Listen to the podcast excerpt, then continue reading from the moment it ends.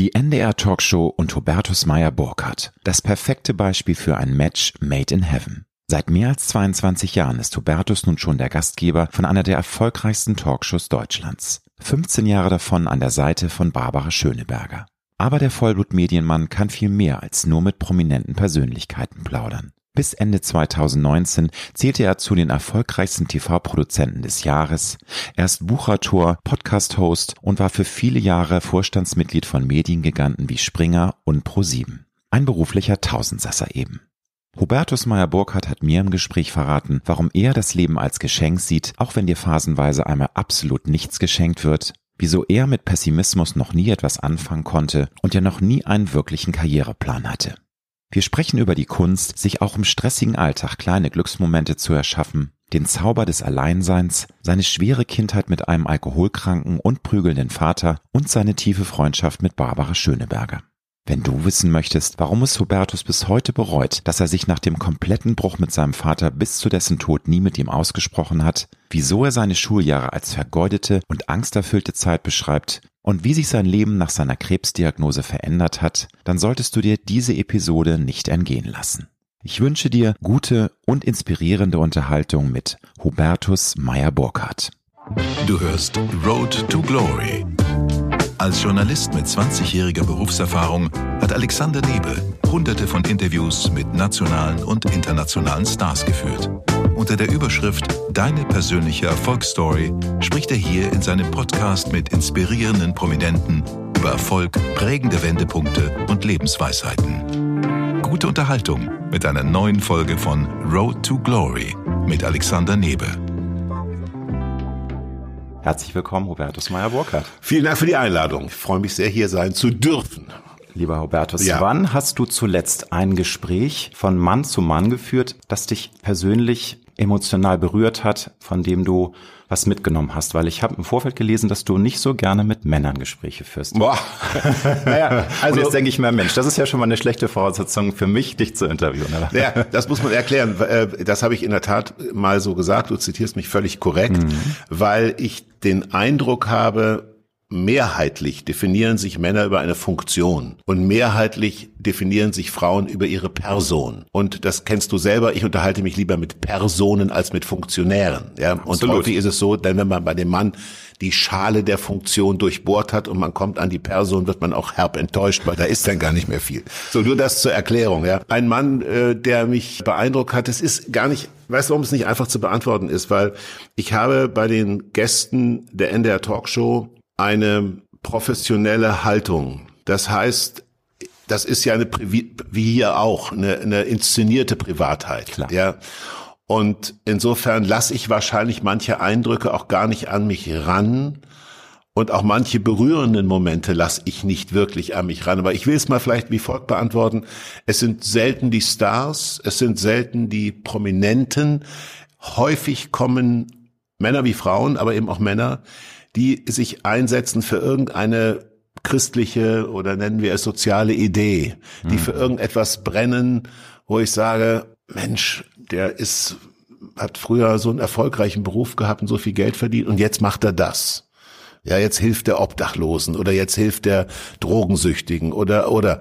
Und da verliere ich dann auch die inneren professionellen Schutzmechanismen, weil mich das wirklich berührt. Ich hoffe, es so einigermaßen anständig beantwortet zu haben. Mich interessiert es vor allem deshalb, weil ich natürlich auch äh, deine Seite kenne. Ich äh, moderiere jetzt keine Talkshow oder bin Gastgeber einer Talkshow, was dir lieber ist, diese Bezeichnung.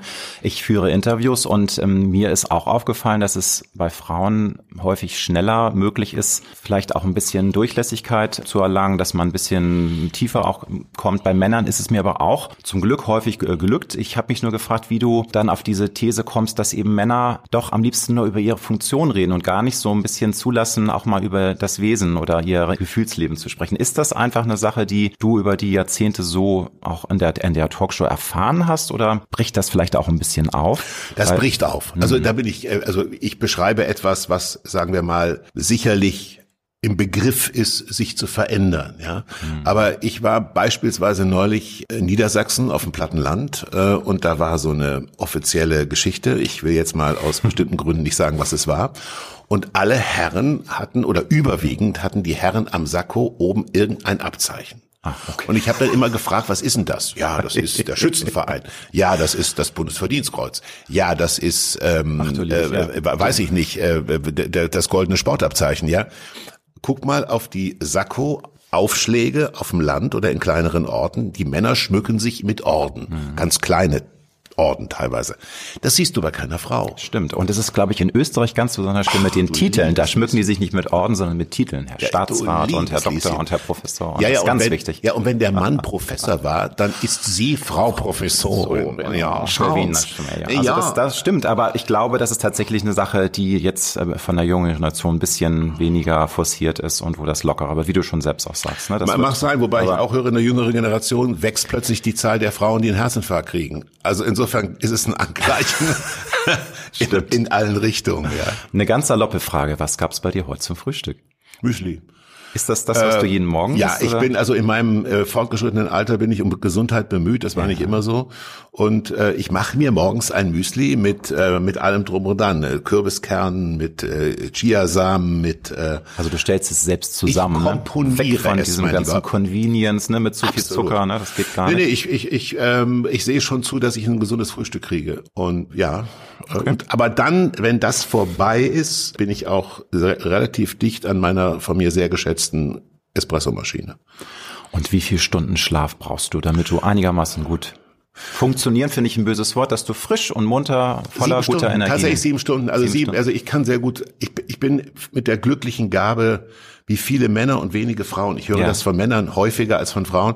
Ich kann mich sozusagen weglegen. Ja, also auch wenn ich selbst wenn ich Probleme habe oder Herausforderungen in meinem Leben, ich drehe mich um und denke, okay, die Herausforderung wird morgen gelöst. Also das es, Problem, es rattert nicht in deinem Kopf dann noch. Äh, nee, ich kann mich. Mir hat mal ein, ein, ein Psychologe erklärt, wie das geht, und das mhm. wende ich an und ich, ich mhm. will das einem deinem Millionenpublikum gerne sagen. Der Mensch ist offensichtlich so, wenn es abends dunkel wird, wird er eher Pessimist, weil es wird ja dunkel. Mhm. Und alle die Themen, die du hast, Partnerschaft Partnerschaftsprobleme, finanzielle Probleme, berufliche Probleme, neigst, du neigst dazu, sie abends eher pessimistisch, pessimistisch mhm. zu sehen und morgens, wir denken an Udo Jürgens und immer, immer wieder geht die Sonne auf, bist du optimistisch. Und der Schlafpsychologe sagt, nehmen Sie doch einfach zwei Themen, die Sie gerade, die Sie belasten oder beschäftigen und stellen Sie sich ein realistisches, positives Ende vor, abends. Ein realistisches. Also das Happy End sozusagen. Also das, ja. realistisch muss nicht immer Happy End sein, aber da, aber wo ein, du denkst. Ein, ein gutes Ende. Stellen Sie sich auch das abends mhm. vor.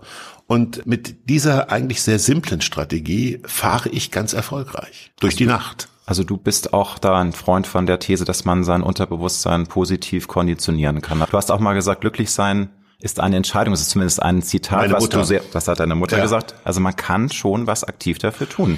Also ich glaube, Alexander, das hilft nicht bei Tragödien, Nein. wenn du, wenn dir ein Mensch stirbt, der dir dann nicht. Aber ich würde mal sagen, 95 Prozent der Probleme, die du und ich, die wir haben, sind im weitesten Sinne Alltagsprobleme. Und, ja? und Luxusprobleme. Und Luxusprobleme. Und Luxusprobleme. Und ich glaube, da ist der Satz meiner Mutter, die wiederum kein leichtes Leben hat führen dürfen, wirklich ein ganz tolles Erbe, was sie an mich gegeben hat. Junge, vergiss nie, glücklich sein ist eine Entscheidung. Ja, und finde ich super. Also es ist ein sehr inspirierender ja. Satz, weil viele Menschen eben auch vor lauter Luxusproblemen gar nicht mehr sehen, was für ein Glück sie eigentlich haben. Das hört sich jetzt immer so moralisch an, ja. aber ich glaube, wir sind da ein Team. Es ist uns ja in der privilegierten westlichen Welt allein schon so viel Glück äh, ja. vergönnt, dass wir das völlig vergessen und das Richtig. als selbstverständlich sehen. Richtig. Ne? Und uns also gerade die Demokratie darüber. beispielsweise. Wir, wir, wir, wir nehmen selbstverständlich für uns in Anspruch, in einer funktionierenden Demokratie zu leben mit Religionsfreiheit, Reisefreiheit, Meinungsfreiheit. Das ist aber nicht selbstverständlich selbstverständlich. Und da sind auch Menschen für gestorben in Deutschland, dass wir heute so leben können. Ja. Und ähm, es ist mir insofern ein brennendes Thema und ich I couldn't agree more. Lieber Bertus, ich habe ja schon in der Einleitung ein paar Sachen erwähnt, die du beruflich machst und auch gemacht hast. Du bist nämlich wirklich ein Tausendsasser. Du hast Regieassistent äh, gelernt. Du hast damit angefangen mit diesem Job.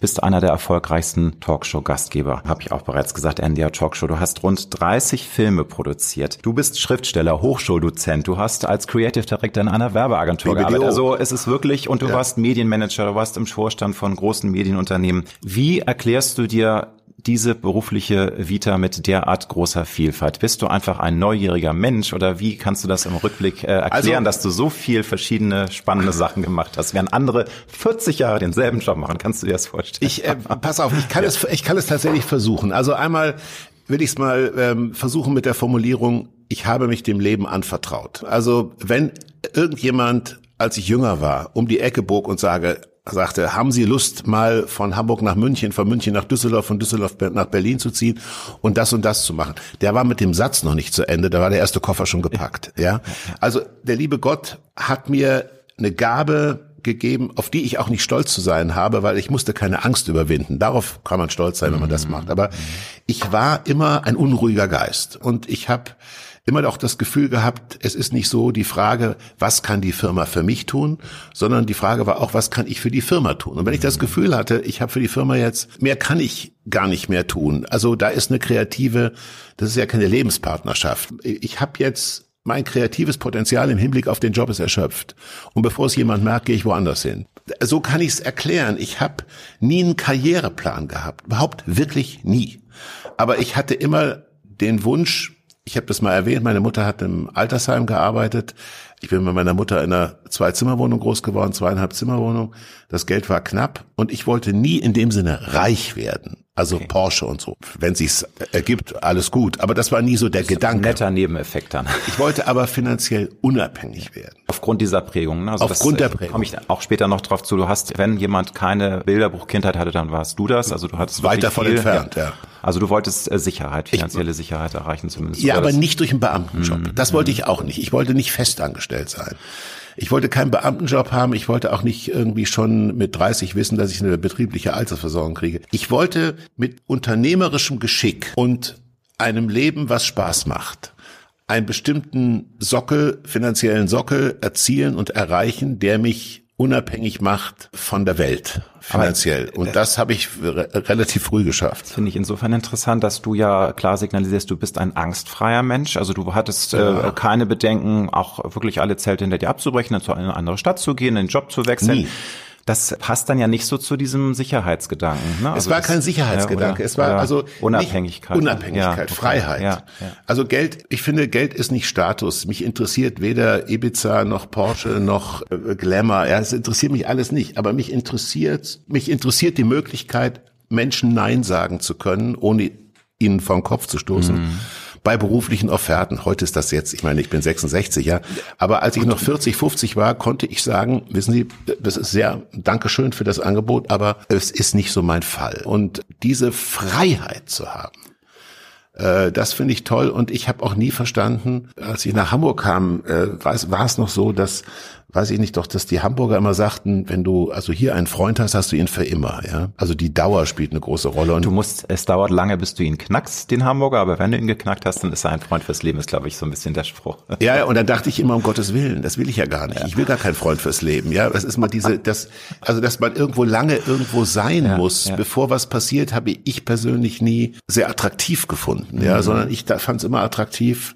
Gehen wir doch nach Wien, nach Linz, nach Zürich, nach Lyon und gucken mal, wie es da ist. Aber würdest du sagen, das ist auch so ein Spieltrieb, so eine unbändige ja. Neugierde auf Neues, auf neue Spielfelder, wirklich im positiven Sinne. Also das ist ja, man kann, man kann ja den Arbeitsplatz auch als äh, Spielplatz sehen. Das ist ja toll, wenn man Spaß, ich meine, klar, ich habe viel über dich gelesen, du hast es auch immer dann wirklich äh, 1000 Prozent genommen, du hast Gas gegeben, also viel mit Work-Life-Balance ist gar nichts für dich, dieser Begriff. Ne? Nee, nee, weil ich auch, weißt du, warum ich den nicht mag, ja. Äh, Alexander, weil es immer den Verdacht nährt, dass während Work kein Live ist.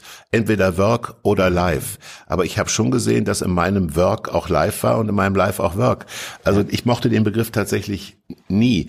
Aber es ist, ich bin sicherlich ein spielerischer Mensch und äh, das Einzige, ich führe eine sehr glückliche Ehe, aber das Einzige, was meine Frau und mich wirklich unterscheidet und was hin und wieder auch zu Gesprächsstoff führt, ist, meine Frau mag zum Beispiel Mallorca und, und wir haben dann schöne, wir sind da mhm. häufig, aber sie sagt, das ist so schön da.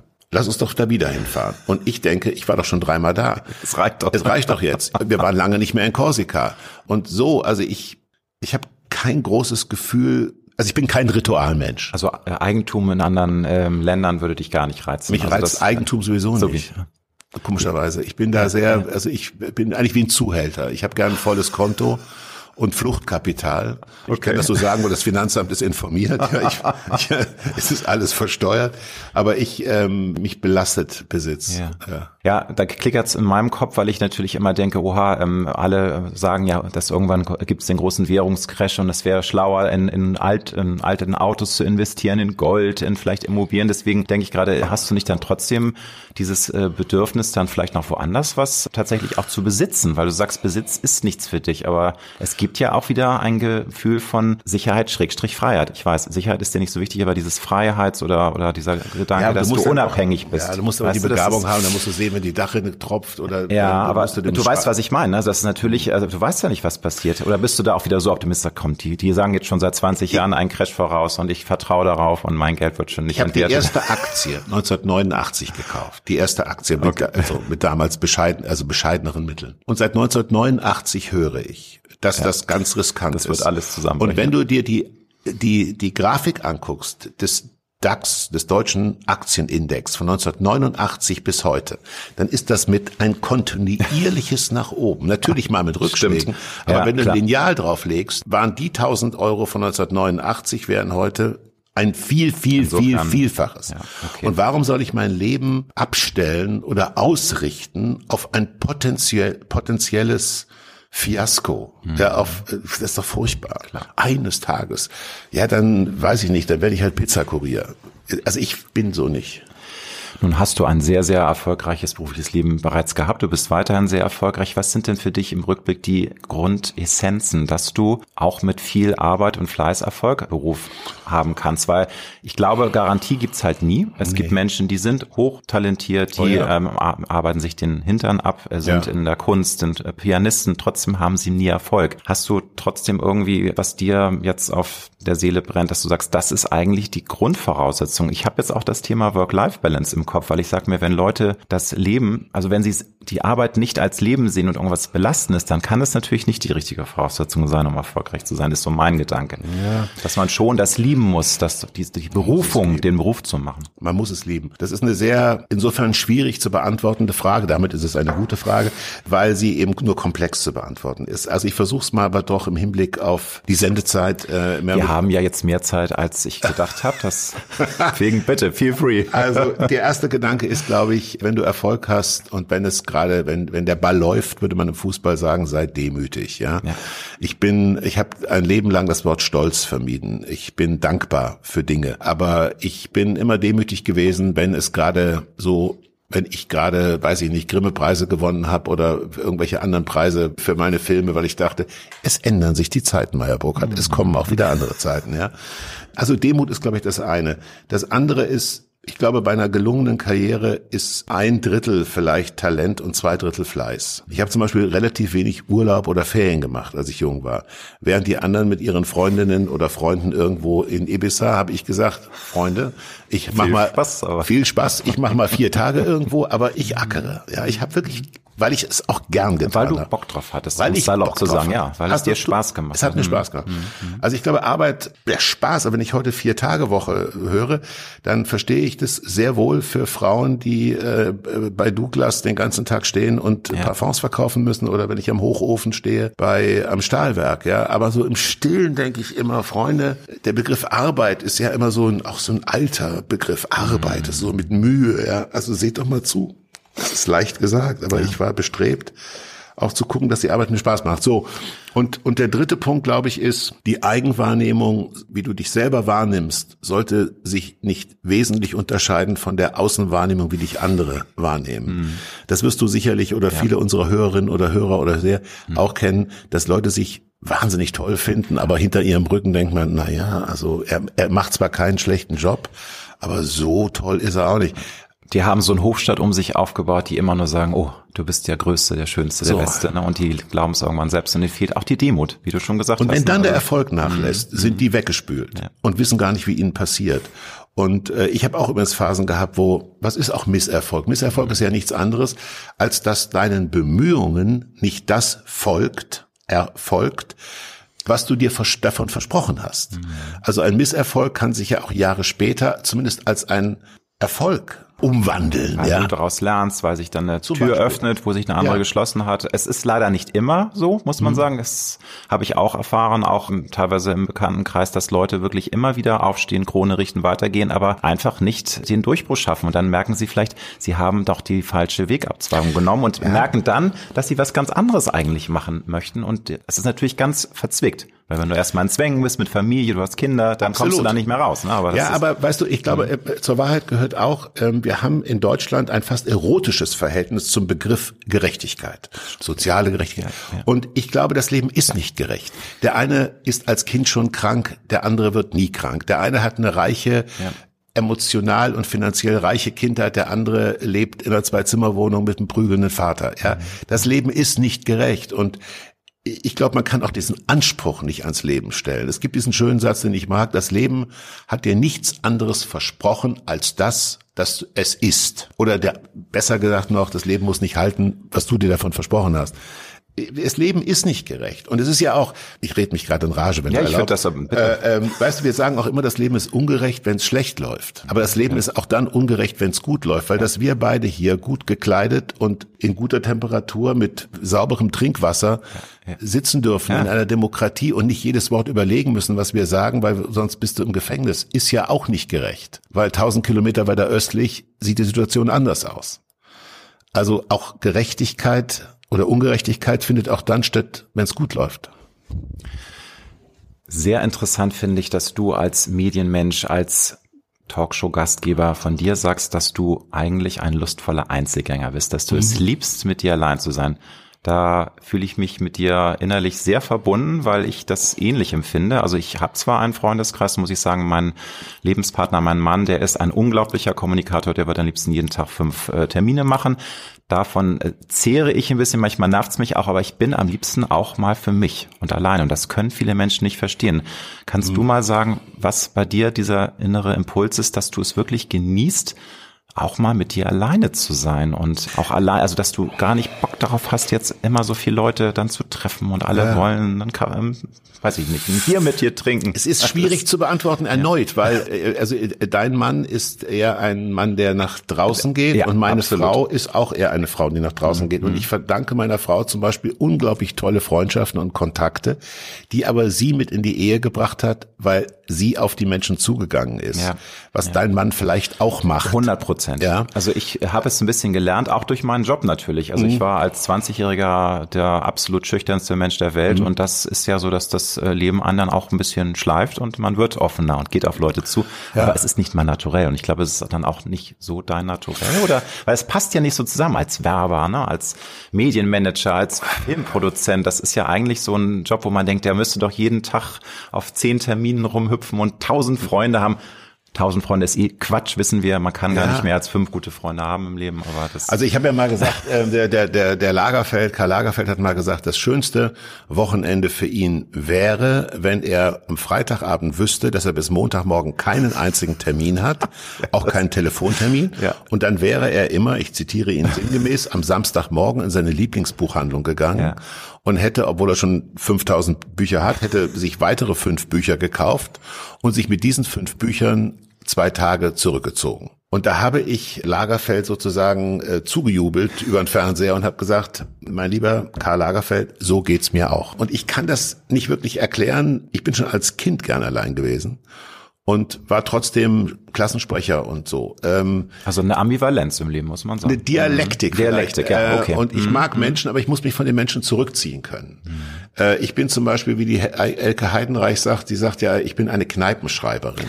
Und ich habe ein paar ganz gute, schöne Bücher geschrieben. Ich setze mich schon auch gerne in irgendeine Kneipe, die muss aber groß sein, dass man nicht so auffällt, in die hinterste Ecke mit einem Glas Wein und mit einem, weiß ich nicht, ein Käsebrötchen oder, oder, oder, oder ein paar Teller. Und, und, und, also ich mag schon Menschen, unter Menschen sein. Aber ich, muss nicht dauernd mit ihnen Du kommunizieren. beobachtest und hörst Menschen zu, ne? Also Ja. Vielleicht liegt's auch daran, dass gerade wir, die wir, weiß ich nicht, ob du jetzt Werbung machst oder wie du Journalist bist, Ja. du bist ja abends auch leer. Weißt du, das ist ja auch, glaube ich, eine Situation, wo man dann sagt, ich würde jetzt gern einfach mal schweigen. Ab, so ist es, ja. Aber es ist natürlich auch eine Naturellfrage. Es gibt ja auch Journalisten, die dann abends noch durch die Bars Ja. hüpfen und es lieben, Menschen zu treffen. Aber Also ist bei dir auch so, du brauchst, du kannst beides bespielen. Du kannst auch sehr ja. ähm, Socializing machen und auf Leute zu, na, zugehen. Also es, war, es, es war schon vor 30 Jahren so, da habe ich mit einer Partnerin, Claudia Schröder, relativ viele Filme produziert, Spielfilme produziert. Und das, die sagte schon schmunzelnd beim Bergfest, ja also wenn man so 60 Tage gedreht hat oder 40 ja. Tage gedreht hat, gibt es ein Bergfest mit allen Schauspielern, Kamera ja. und was auch immer. Und das ist meistens ein bisschen low. Und dann die, war immer schon schmunzelnd, dass sie sagte, du gehst wahrscheinlich wieder um halb zehn, ja. Und äh, die dachten immer, dass meine damalige Frau wie zu Hause mit der Teichrolle steht und so. Was, Wenn aber, du da wieder flirtest, ne? So, äh, nee, aber ich hatte so nach halb zehn immer so, habe hab ich mich dann französisch mhm, verabschiedet. Mhm. Ich habe das Gefühl, ich habe alles gesagt und und äh, so. Ich ich kann es nicht wirklich erklären, es ist naturell, wie du richtig beschreibst, dass ich sehr gut und sehr gerne allein sein kann und äh, auch gerne alleine durch fremde Länder fahre. So. Aber allein zu sein mit sich bedeutet ja auch, dass man Stille aushalten muss. Ja. Und ich finde, Stille ist nichts Schlimmes. Aber wie erklärst du dir das, dass vor allem Männer sich häufig schwer damit tun. Also das höre ich immer wieder, dass Menschen deswegen sich auch so ein bisschen in Anführungsstrichen betäuben mit dem sozialen Leben, dass sie immer was vorhaben, weil sie es mhm. nicht ertragen können, einfach mal für sich zu sein. Und ich meine jetzt auch gar nicht, dass man auch, wenn man alleine ist, unbedingt jetzt ein Buch lesen muss oder irgendwas Kreatives, einfach mal nur in sich hören, alleine sein, Stille genießen, das ist ja was, was viele gar nicht können. Erlaube mir die ja. drittklassige Pointe. Bitte. Andererseits muss man sagen, im, ich glaube im Deutschen Anglerverein, also in dem Verband aller Anglervereine in Deutschland ja. gibt es kaum Frauen, ja. weil wenn du zwei Frauen nebeneinander mit einer Angel an den Fluss stellst, unterhalten sie sich und dann würden wir verhungern, da käme kein Fisch. Männer können natürlich auch schweigen, wenn sie was zu tun haben, ja. Wenn sie eine Angel in der Hand haben, dann das werden jetzt wahrscheinlich einige Frauen empört sagen, empört, das unerhört. Naja, hört, aber dann, dann, dann ist, aber es ist ja so, ich kenne, also ich kenne, ich kenne auch Kennst du, kennst du Anglerinnen? Nein. Nein, ich kenne. Ich Wobei ich kenne inzwischen Jägerinnen. Jägerinnen? Das ist immer mehr Thema jetzt. Also ist auch war, so, war ja vor 30 Jahren auch gar kein Thema. Ist auch mehr Socializing, so ja, mit Jeep immer, im Jeep Ja, gehört aber auch ein bisschen in der, in der Society ist es teilweise. Absolut, ja. ja. Und schicke, weißt, du weißt du Bescheid. schicke Lodenklamotten und so. genau. Also davon bin ich weit entfernt. Okay. Aber du, ich glaube, nochmal, es mag sein, dass du bist jung, deutlich jünger als ich, dass diese Generation, die mit dir kommt oder auch nach dir kommt, dass sie da Rollenverständnisse aufbrechen. Ja. Aber bisher glaube ich, wenn du einem Mann die Funktion nimmst und er ist sich selber überlassen, dann kehrt auch relativ schnell eine Ratlosigkeit ein. Ich erlebe mhm. zum Beispiel auch immer, dass wenn Männer, wenn eine Ehe kaputt geht, ja, hat ein Mann sehr schnell eine neue Frau. Also so schnell kannst du gar nicht gucken. Während ich bei Frauen beobachte mehrheitlich, dass sie eine gewisse Fähigkeit haben, auch mal ein paar Jahre allein zu bleiben.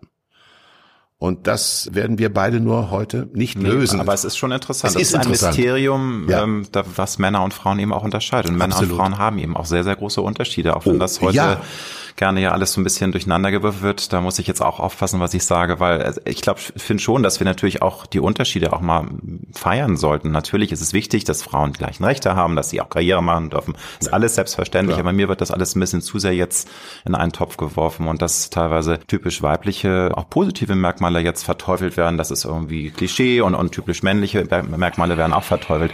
Ist ein Thema für sich. Aber, das, aber ich muss dir sagen, ich habe schon bei, äh, ich habe schon eine Chefin gehabt, als ich bei BBDO, ja. also bei der amerikanischen Werbeagentur 1985 war, da hatte ich bereits eine, also amerikanische Werbeagenturen, die natürlich kaltes Business waren, ja, die waren damals schon deutlich weiter, weil wenn da eine Frau, wenn sie das Gefühl hatten, diese Frau war gut, dann hat sie ohne dass man das eine besonderen ohne dass das besonders kommentiert wurde, war, hat sie den Job gehabt und der Mann nicht. Also ich bin mit der alleinerziehenden Mutter groß geworden, die, wie man damals sagte, arbeiten musste. Also für mich waren Frauen immer das ist eigentlich gar nicht, dass man das heute noch betonen muss, ist eine Katastrophe. Aber immer so gleichberechtigt. Mhm. Also das war für mich überhaupt kein Thema und dass wir Nein, heute noch darüber reden. Für mich auch gar kein Thema. Also und über Gehaltsangleichung habe ich auch falsch ausgedrückt, nur es ist mir jetzt gerade in dieser ähm, Gender-Debatte und Diversity, die super wichtig sind, es ist mhm. mir momentan ein bisschen zu, es wird zu viel in einen Topf geworfen. Und ich ja. finde es schwierig, dass man jetzt versucht, die Männer so ganz schmuseweich irgendwie umzuerziehen. Das, also das äh, funktioniert auch nicht. Also es geht natürlich gar nicht, wie die aktuelle Umfrage Umfrage da jetzt, die war ja schockierend, dass jeder Dritte ja. sagt, das ist völlig Könnte okay, dass man die Frau schlagen kann. Das ist ein No-Go, brauchen wir nicht drüber reden. Eine gemeine Frage, aber würdest du sagen, dass dir Menschen auch schnell mal auf die Nerven gehen können, weil du auch mit zu vielen zu tun hast und dass man eben auch selektiver wird und vielleicht noch mit 30, 40 das mehr weg, weggelächelt hat und heute denkt man sich, es nützt jetzt nichts, aber eigentlich, oh Gott, wie komme ich schnell aus dieser Situation wieder raus? Weil das also ich bin in einer, in einer Sache sicherlich sehr sensibel, wenn Männer, ich gebe zu, es passiert mir häufiger bei Frauen, was dich jetzt verblüffen wird, eine bestimmte Tonlage haben. Also du hast zum Beispiel eine sehr angenehme Stimme. Dankeschön. Äh, aber es gibt natürlich Frauen haben häufig höhere Klar, das Stimmen. ist ja. eben auch eine, Und es gibt so eine bestimmte. Frequenz, wenn Männer wie Frauen dann ununterbrochen reden in einer Frequenz, die mir als sehr musikalischer Mensch einfach ob der Tonlage wehtut. Ja. Ja. Da versuche ich dann sehr charmant und sehr höflich ähm, Termine, Termine. Sehr gut. Aber ja, ja, also ist auch klar, wenn jemand Stille mag, ist natürlich eine bestimmte Tonlage besonders Herausfordern mal charmant- enervierend. Ja. Aber es geht nicht nur um die Tonlage. Die Frage hat natürlich auch abgezielt, dass man manchmal auch denkt, was ist das für ein, ich sage jetzt kein böses Wort, aber einfach Menschen, die einem auf die Nerven gehen, weil Klar, also ich kann mir auch vorstellen, natürlich keine Namen äh, nennen, aber dass du auch als Gastgeber der Talkshow manchmal denkst, naja, also der oder diejenige Nee, sind auch schon, oder ist das dann da bin ich zu da, da sucht, sucht ihr dann die Leute auch äh, Da zu sehr zu aus, oder? Ja, also, äh, das, ja, nicht, dass man es dir anmerkt, aber dass du es innerlich gedacht ja, hast. äh, Also da das- habe ich meine Haltung gesagt, das ist jetzt, äh, wir treffen uns hier auf professioneller Ebene Klar. und und so. es ist inszeniert, ich bin- man will ja auch unterhalten. ne? Aber zum Beispiel, ich bin, äh, ich suche zum Beispiel auch das Gespräch, wenn jemand klug mir was erzählt. Also ich bin lernbegierig. Ja, wenn mir jemand äh, klug was erzählt, dann hoffe ich immer, dass der nicht aufhört zu reden. Also ich bin zum Beispiel ein großer Fan des Podcastes Machtwechsel mit Robin Alexander und Dagmar Rosenfeld. Das Ja. sei hier mal feierlich behauptet.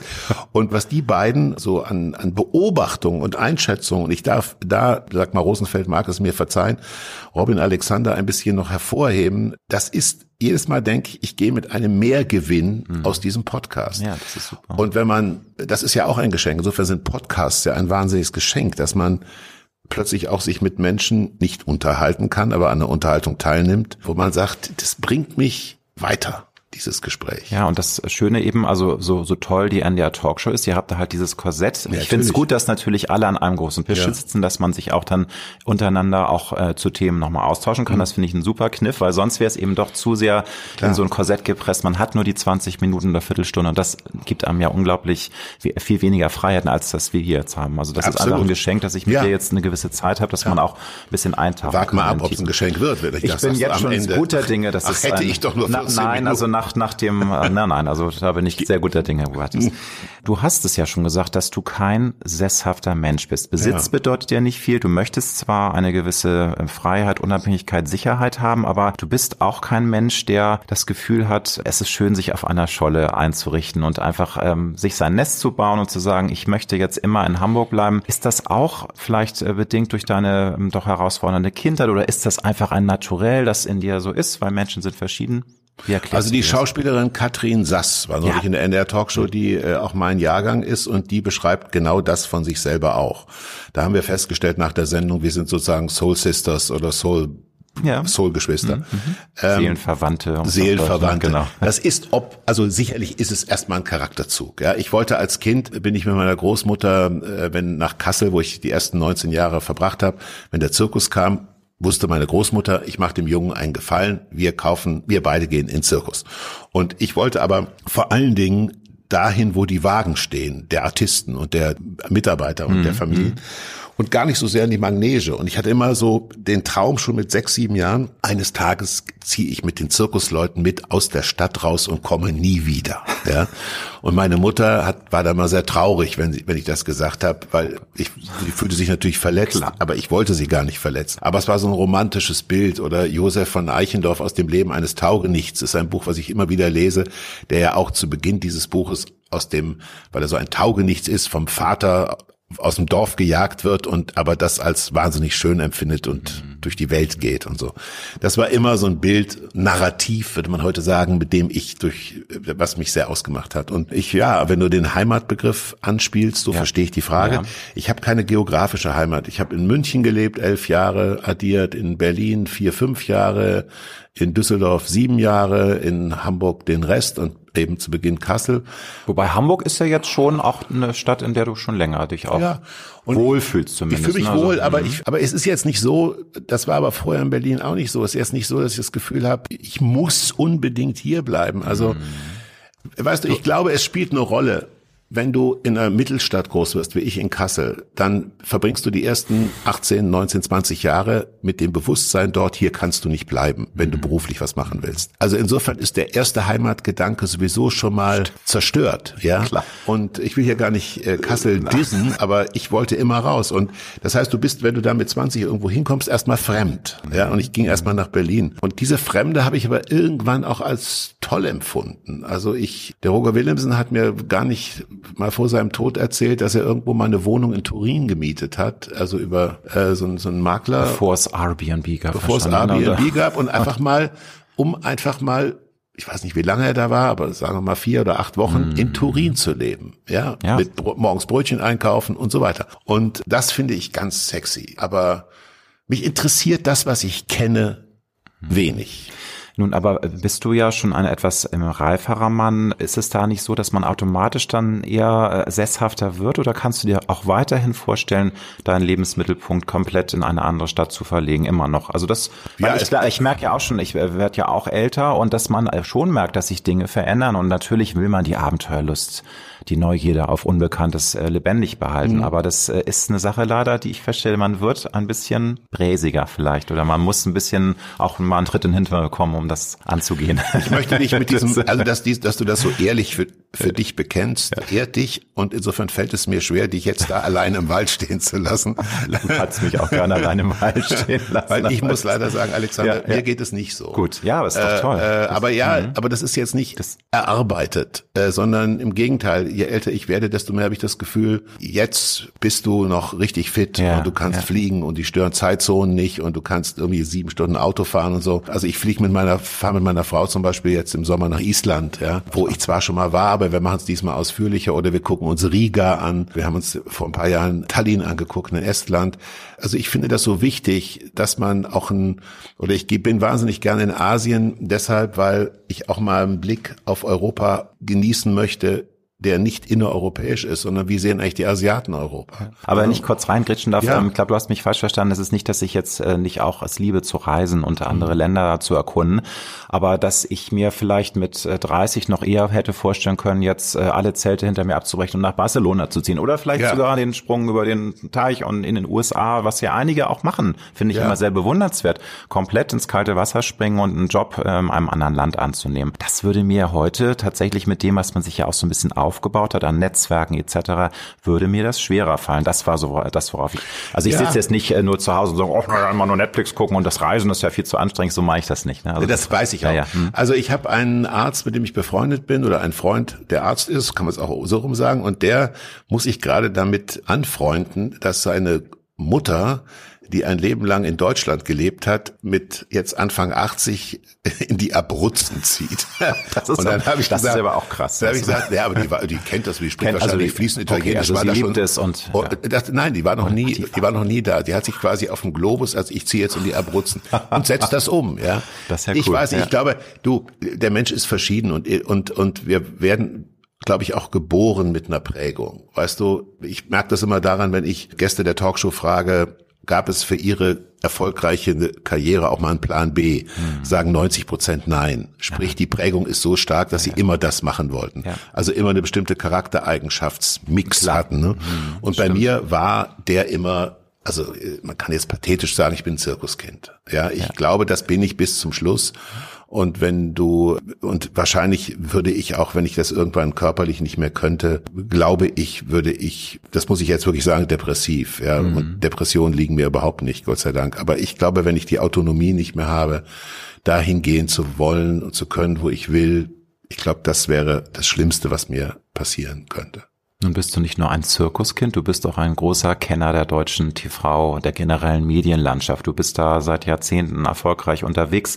Du kennst die Mechanismen und weißt du ja auch, dass die Medienlandschaft weiter in einem großen Umbruch ist. Ja der Siegeszug der Streamingdienste oh, schreitet ja. voran. Gerade die Sehgewohnheiten der jungen Leute verändern sich. Ähm, es gibt da sehr viel Bestrebung auch von den etablierten Sendern wie ARD und ZDF, die jungen Leute wieder zurückzugewinnen. Ich weiß, auch du hast keine Kristallkugel, aber was würdest du prognostizieren? Wie sieht die TV-Landschaft in zehn Jahren aus? Wird es da noch ein Haune Stechen geben? Werden viele Sender es gar nicht überleben? Weil es gibt ja immer noch wahnsinnig viele kleine private Sender, wo ich mich immer frage, wer soll das eigentlich noch einschalten und wieso haben die trotzdem so viel Werbespots, wenn doch ganz viele Leute nur noch äh, Netflix, Disney Plus, äh, Amazon Prime, Sky gucken etc. Das geht mir durch den Kopf. Also vielleicht gucken die Leute auch immer mehr fern und, und äh, schauen. Also ich würde mal so sagen, meine Generation und die, die noch zehn Jahre jünger als ich sind, also die Anfang Mitte 50 sind, ich glaube, die hängen noch sehr am linearen Fernsehen. Wie an dem Print, muss man auch sagen. Also ja. die, es gibt ganze Print-Kohortentitel, die nur noch von den, sorry, von den Omis leben. Silver ne? Market. Genau. Silver ja, Market. Absolut, und, und, ja. und ich glaube,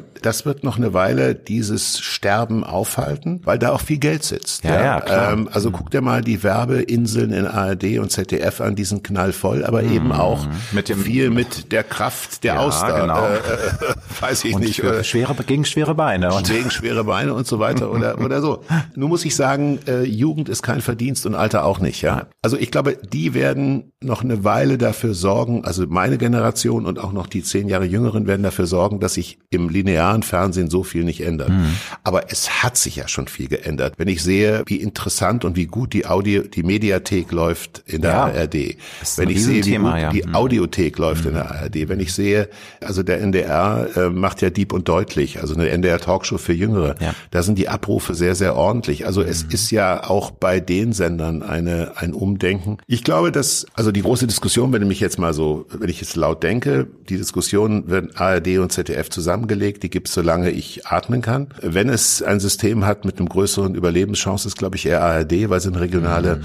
Verortung hat, die hat Heimat, während ja. das ZDF der Sender am Autobahnkreuz ist. Ja, ich glaube, dass die ARD eine reelle Chance hat, wenn sie sich auf Regionalisierung besinnt, weil die Leute je globaler die Welt wird, desto mehr ist das Interesse an der Region. Und ich glaube, wenn die ARD sich besinnt auf Kultur, auf Regionales, auf Regionalsport, hat sie eine richtig fette Chance. Ja, mhm. das wiederum hören natürlich die lokalen Zeitungsherausgeber ungern, weil das ist die unmittelbare Konkurrenz. Wie das Klar. ausgeht, weiß ich nicht. Aber ich glaube, dass bei Axel Springer, wo ich mal eine Weile war, dass die auf dem richtigen Weg sind. Ich glaube, dass Döpfner in Deutschland der einzige Vorstandsvorsitzende war, der die Zeichen der Zeit wirklich erkannt, erkannt hat. Mhm. Ich glaube, auf Europaweite gibt's noch in Skandinavien Chipstedt, die das auch sehr gut gemacht haben. Deswegen geht's Axel Springer heute auch gut und äh, ist leider Gruner Jahr jetzt zerschlagen worden. Ne? Also das war auch mal meine berufliche Heimat, muss ich sagen. Ja. Und das blutet mir schon das Herz. Aber wir haben im Vorgespräch schon drüber gesprochen, es war leider so ein bisschen auch die hanseatische Überheblichkeit. Es war mit Ansage, es wurden sehr viele Managementfehler auch die letzten Jahre noch begangen. Das ist leider. Es gab, äh, sprechen wir es mal aus, ja. es gab eine Hamburger Arroganz. Ja. ja und die habe ich 2001 mhm. erlebt, als ich nicht nur bei Springer im Vorstand war, sondern auch im Aufsichtsrat von Bild-T-Online.de, mhm. so hieß es. Und da war ich mal auf einem Sommerfest Sommerfest von Gona. Das ist also jetzt 22 Jahre her. Und diese herablassende, äh, etwas schnöselige Art, ja, im, äh, im englischen Sakko, mein lieber Freund, also digital, Bild, hö, hö, hö. Also das war schon gewaltig. Und wie man, man kann Rabe, den Vorstandsvorsitzenden von Bertelsmann, sicherlich kritisieren, warum auch nicht. Aber ich kann zumindest nachvollziehen, diese Politik, ich kann nicht nachvollziehen, wie er sie kommuniziert. Das finde ich ist eiskalt. Das kann man auch menschlich anders machen. Aber dass er es macht, ist zumindest nachvollziehbar. Und ich muss sagen, ich bin sehr gespannt. Jetzt zum Sommer wird sich ja zeigen, wie viele andere Verlagshäuser, die ihn massiv kritisieren, ich kenne den Mann gar nicht, ja, also ich verteile hier jemanden, den ich gar nicht kenne, aber wie viele dieser Verlagshäuser denn Titel übernehmen werden. Weil von es, wird, ja, es heißt, heißt ja, dass äh, eventuell eher Guido oder Barbara von den beiden so. großen Prominenten, dass die vielleicht auch die Chance haben, übernommen zu werden. Aber das, wie du schon sagst, das ist reine also, Kaffeesatzleserei. Ne? Ja, und ich glaube, weil, dass, es, weil Print ist eben auch ja, sehr wackeligen. Es ist wackelig. Ähm, also es ist Fundament. Es, sind es ja bricht halt immer mehr weg. Und ich merke es an mir selbst auch, muss ich ja. sagen. Ich bin ja jetzt auch kein junger Hüpfer mehr und trotzdem merke ich, dass ich immer weniger Print kaufe. Und ich bin ja noch so gerade äh, in, in der Generation, die damit ja auch äh, groß geworden ist. Und das erodiert. Es erodiert total. Also ich glaube, das ist äh, das Print da funktioniert, wo es so ein Community-Gedanke gibt. Also ich bin mhm. zum Beispiel ein leidenschaftlicher Leser des deutschen Rolling Stone, weil das ist meine Zielgruppe, meine Generation, meine Musiker, ja, obwohl die auch sehr jung geworden sind. Oder ich weiß zum Beispiel, ich kenne die Zahlen nicht, aber ich kenne wesentlich jüngere Männer als ich, die Automotorsport oder Motorbild kaufen und das wollen sie im Print haben, weil sie, das ist so ein so Also eine, so eine Collector, so eine Sammlergeschichte, ja. Kann man nicht auf Instagram oder irgendwie online. Offensichtlich Das- nicht. Ne? Hm, Ja, aber das ist. Also wenn so ein Community-Gedanke dazu kommt, glaube ich, dann kann es eine Chance geben, äh, dass einiges überlebt. Aber wer auch mitspielen muss, denken wir nicht nur an die Leser, denken wir auch mal an die Werbung. Und ich habe den aktuellen Stern mal durchgeblättert und habe mir geguckt, wie viel Werbung da drin ist. Und da ist tralala sehr viel RTL-Werbung drin. Ja, nur nah. RTL ist der Besitzer. Dann sind so ein paar soziale Geschichten, erinnere ich drin. Aber wirklich fette Werbung im Stern findet man selten. Nun war meine Anfangsfrage auch so ein bisschen darauf abgezielt, wie äh, du vielleicht ähm, das siehst, dass man auch junge Leute wieder mehr zu dem klassischen linearen Fernsehen ziehen kann. Oder ist da der Zug abgefahren? Weil ich glaube, dass es tatsächlich immer mehr gibt, die sagen, Nein, ich streame ja eh nur noch Netflix oder hole mir das aus den Mediatheken, wobei, ne, das ist ja dann dieses Thema. Mediatheken können ja auch bei ZDF und ARD spannend sein. Aber äh, siehst du das kritisch? Ist der Zug abgefahren oder gibt es tatsächlich eine Chance, die Generation der bis 25-Jährigen auch wieder zu den äh, alten Tanten des linearen Fernsehs ARD und ZDF und all den ganzen Sendern zu holen? Also der Georg Kofler, der damalige Vorstandsvorsitzende oder Chef von Pro7, hat mal einen Satz gesagt, der jetzt keine literarische Brillanz hat, aber der Satz stimmt und besser kann man ihn nicht sagen. Das Fernsehen der Zukunft macht die Klugen klüger und die Doofen döfer. Das ist sehr hart, aber natürlich kann ich, wenn ich meine Kinder oder äh, die jungen Leute richtig heranführe, dann gucken die Arte, dann gucken die Dreisat, dann gucken die interessante Sachen, dann hören die Deutschlandfunk, dann hören die Deutschland äh, Radio Kultur, und das gibt's ja alles auch. Ja, Ja. übrigens alles in der Gebühr drin und das ist relativ viel für das oft für die oft geschmähte Gebühr. Du willst was sagen? Naja, nee, das wäre natürlich, da will ich dich auch noch zu fragen. Aber Und, bitte, go on. äh, und, und auf der anderen Seite glaube ich natürlich, dass auch das Fernsehen der Zukunft in seiner sehr eng geschnittenen Zielgruppencharakter natürlich auch das fördert, dass die Leute in Blasen leben. Also ich habe mir das in Amerika mal sehr genau angeguckt. Ähm, da gibt es einen eigenen Kanal für Waffenliebhaber, da gibt es einen Kanal, allein was es im Pornobereich an Kanalen gibt, da wird's dir schlecht. ja. Und natürlich fördert es auch Menschen, Schicksale, die aus ihrer Blase nicht mehr rauskommen und dann irgendwann verkümmern. Also seelisch, sozial verkümmern. Also insofern hat Georg Hofler mit diesem Satz vor 15 Jahren ausgesprochen, glaube ich, recht. Fernsehen der Zukunft macht die Klugen klüger und die Doofen döfer. Nein, also mit, mit der GEZ-Gebühr, das ist ja immer wieder ein Thema, das alle paar Jahre rausgeholt wird. Jetzt ist es, äh, bitte hilf mir, wenn ich äh, Quatsch erzähle, aber in Frankreich ist ja, sind ja die Rundfunkbeiträge abgeschafft worden, glaube ich. Also das, oder ist das Kann ich- noch nicht ganz durch, aber das hat ja ein Erdbeben gegeben oder was? Ich war keine Ahnung. Es gab ein europäisches Land, sorry, da hätte ich ein bisschen besser Mhm. vorher recherchieren müssen, aber es ist ja auch in Deutschland immer wieder mal äh, Thema. Es wird immer mal wieder, gerade nach den Skandalen jetzt bei, beim RBB und ähm, diese ganzen Bestechungsgeschichten, das heißt, ja, was ist das? Und der Apparat ist völlig äh, über aufgebläht. Man muss das ein bisschen zu, äh, gesund schrumpfen. Also du hast es schon das mal- erwähnt, ne? Die, es, es sind La- viele, viele. Lass uns mal sortieren, weil, Ja, du, weil du gerade sagst RBB. Also bes- Ja. von Bestechung ist da, glaube ich, nie die Rede gewesen. Also zumindest ei- nee, nicht Bestechung, sondern Vorteilnahme, dass man sich sozusagen bereichert und, und, ja, äh, und auch irgendwie das, ist, dann- da, auch das ist ein schwemmendes Verfahren Okay, juristisch keineswegs, dann keineswegs hab, hab bewiesen. das, habe ich das nicht nein, nein, gesagt, aber du, nein, nein, ne? nein. Also es hat nur gerade in den Medien diese Wellen gegeben, ne? Ja. Und äh, dass das Thema auf dem Tisch liegt und ja, nun sind die Mhm. Medien aber auch, äh, das merke ich sowohl im Fall RBB als auch im Mhm. Falle Wulff, äh, die Medien hängen so einer, einer, wie soll ich sagen, einer Erzürnungsmentalität an. Es ist so, äh, also so ne- wie ein Spiegel, äh, ein, ein, ein, ein Rechtsgelehrter mal im Spiegel sagte, es ist, wird so eine Jagdgesellschaft. Aber äh, ich, weil die Frage ja, wenn ich das versuche rauszukristallisieren, war ja, wie ich die Zukunft der öffentlich-rechtlichen ganz genau, das ist natürlich Kaffeesatzleserei, du hast keine Kristallkugel. Also ich aber, bin ein ähm, leidenschaftlicher, und das muss ich sagen, ich habe auch viel für RTL produziert und für Sat1 und Pro7.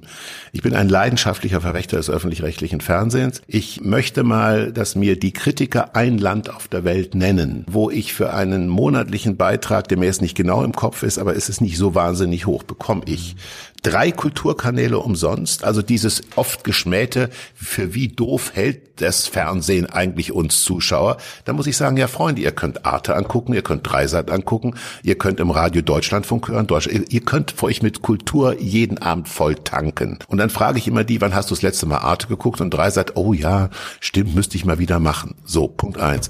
Punkt zwei ist, als jemand, der wirklich viel Fiction produziert hat, das Niveau der deutschen Fernsehspiele und auch mittlerweile der deutschen Reihen und Serien ist exzellent. Wirklich mhm. exzellent. Natürlich fehlen uns oft Spitzenleistungen. Ja, aber das Durchschnittsniveau ist exzellent und die Spitzenleistungen haben wir auch dank Produzenten wie Oliver Berben oder, oder Nico Hoffmann. Also es ist nicht wahr, dass wir ein schlechtes Fernsehen haben. Es ist nur wahnsinnig modisch geworden. Wenn ich meine Meinung dort nicht vertreten sehe, dann habe ich irgendwie das Recht, die Existenz des Fernsehens, des öffentlich-rechtlichen in Frage zu stellen. Ja, warum?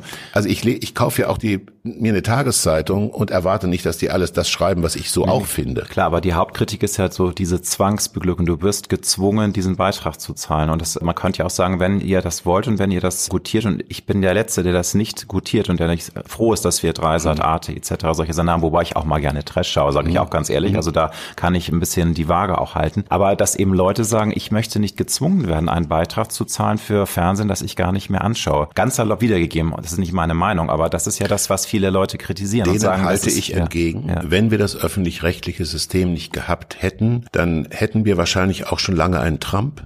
Ich möchte nicht Fox News hier haben die, die, jede, die jede Nachricht verdrehen. Ja, ja. Wir hätten lange schon einen Trump und ich möchte wirklich, vielleicht ist das so ein bisschen wie eine Feuerwehrgebühr. Ich zahle ja auch die Gebühr für die Feuerwehr, auch wenn es ein paar Monate bei mir nicht gebrannt hat. Und ich möchte, also in der Allegorie ist, ich zahle die öffentlich-rechtlichen, damit der Flächenbrand durch einen deutschen Trump nicht ausgelöst mhm. wird.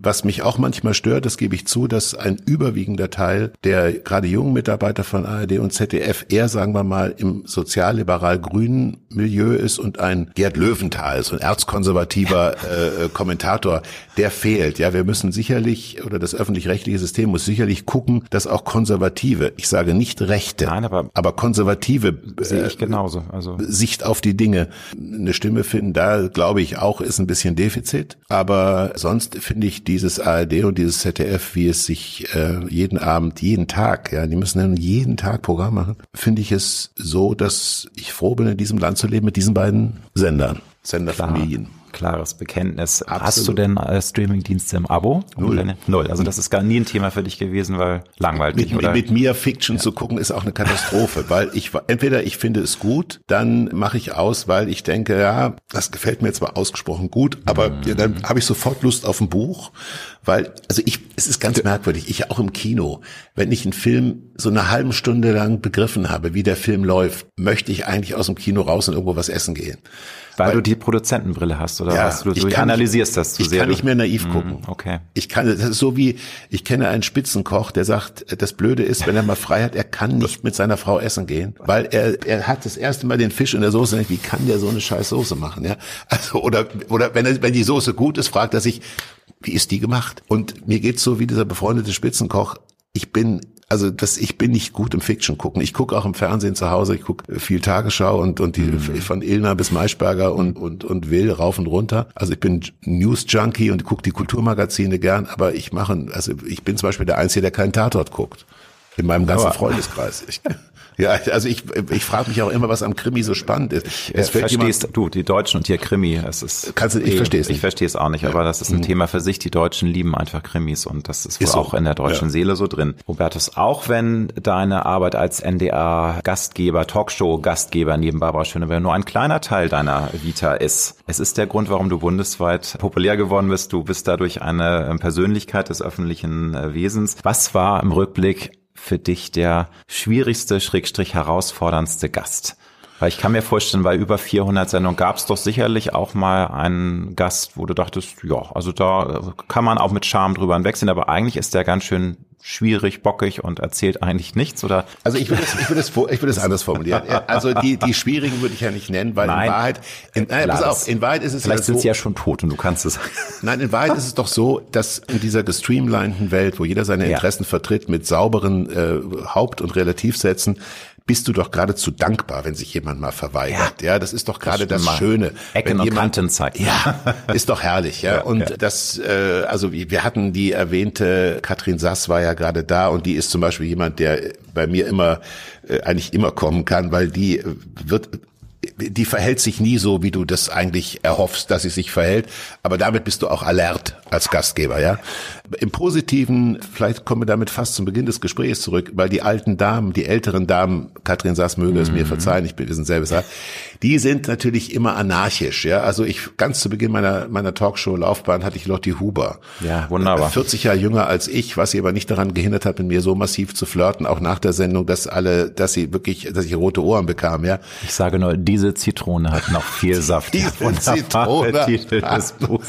Richtig, richtig. Ja. Das sind das sind wunderbare Frauen. Oder Hildegard Knef habe ich zweimal interviewt vor langer, langer Zeit, logischerweise. An diese Gespräche erinnere ich mich sehr gern, weil diese Frauen, es mag also ich habe ja mal an einer anderen Stelle gesagt, Männer werden im Alter bedeutungsschwanger und Frauen werden im Alter anarchisch.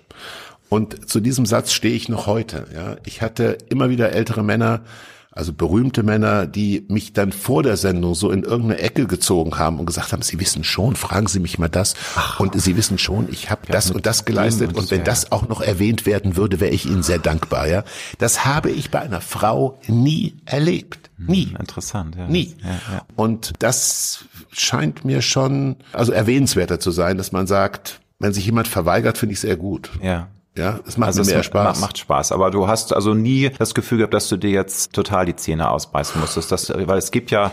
Jan Fedder, äh, Jan Fedder war so ein Typ. Der also, war so, so nordisch by nature, ja, so und, ja, und man fragte sich manchmal, oder Ben Becker, mit dem ja, ich auch einen wunderbaren ja, Film gemacht habe. Ben Becker kommt, weißt du auch nie so genau, was passiert.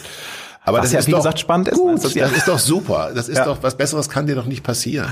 Bei Ben weißt du auch nie, weißt du auch nie, ob er dann aufsteht und der, eine, der, der versucht, eine zu kleben, ja. Mit dem, so. Aber das ist doch, das bringt doch irgendwie die Sexiness in eine Sendung. Nun ist es so, dass ich ja auch viele Talkshows schon als junger Mann gesehen habe, auch als Teenager. Es war immer ein Ritual mit der Familie, auch im NDR Talkshow zu gucken. Und es gab, gibt natürlich auch andere Talkshows. Ich habe, vielleicht ist es ein verkehrtes Bild, aber ich glaube, dass tatsächlich früher manchmal noch ein bisschen mehr Rock'n'Roll war. Gar nicht was Skandal angehen, sondern dass es einfach noch kantigere Gäste gab. Ich habe jetzt leider vergessen, dieser Moment, wo Angela Merkel auch Gast war, 92 und eine ähm, Katrin Struck. Katrin Struck, genau. Und die ist doch Karin Struck. Karin Struck, Karin Struck. ist Wut ja. Braust, ist sie dann aufgesprungen, hat sich das Kabel runtergerissen, hat erstmal fünf Gläser umgerissen, eine Aufruhr. Es ist natürlich im Nachhinein jetzt auch kein großes Drama gewesen, aber sowas, glaube ich, wird ja heute nicht mehr passieren, weil es eben dann doch zu kontrolliert ist. Weil, also vielleicht waren die Leute sensibel, vielleicht waren die Leute früher sensibler. Oder ist es für dich mehr so eine Verklärung, früher war mehr Rock'n'Roll? Ist es tatsächlich so, dass vielleicht früher es auch mal mehr gekracht hat? Oder nein. ist das, nein, nein bitte. Dann, Einspruch. Ja, Einspruch, ja. Weil du,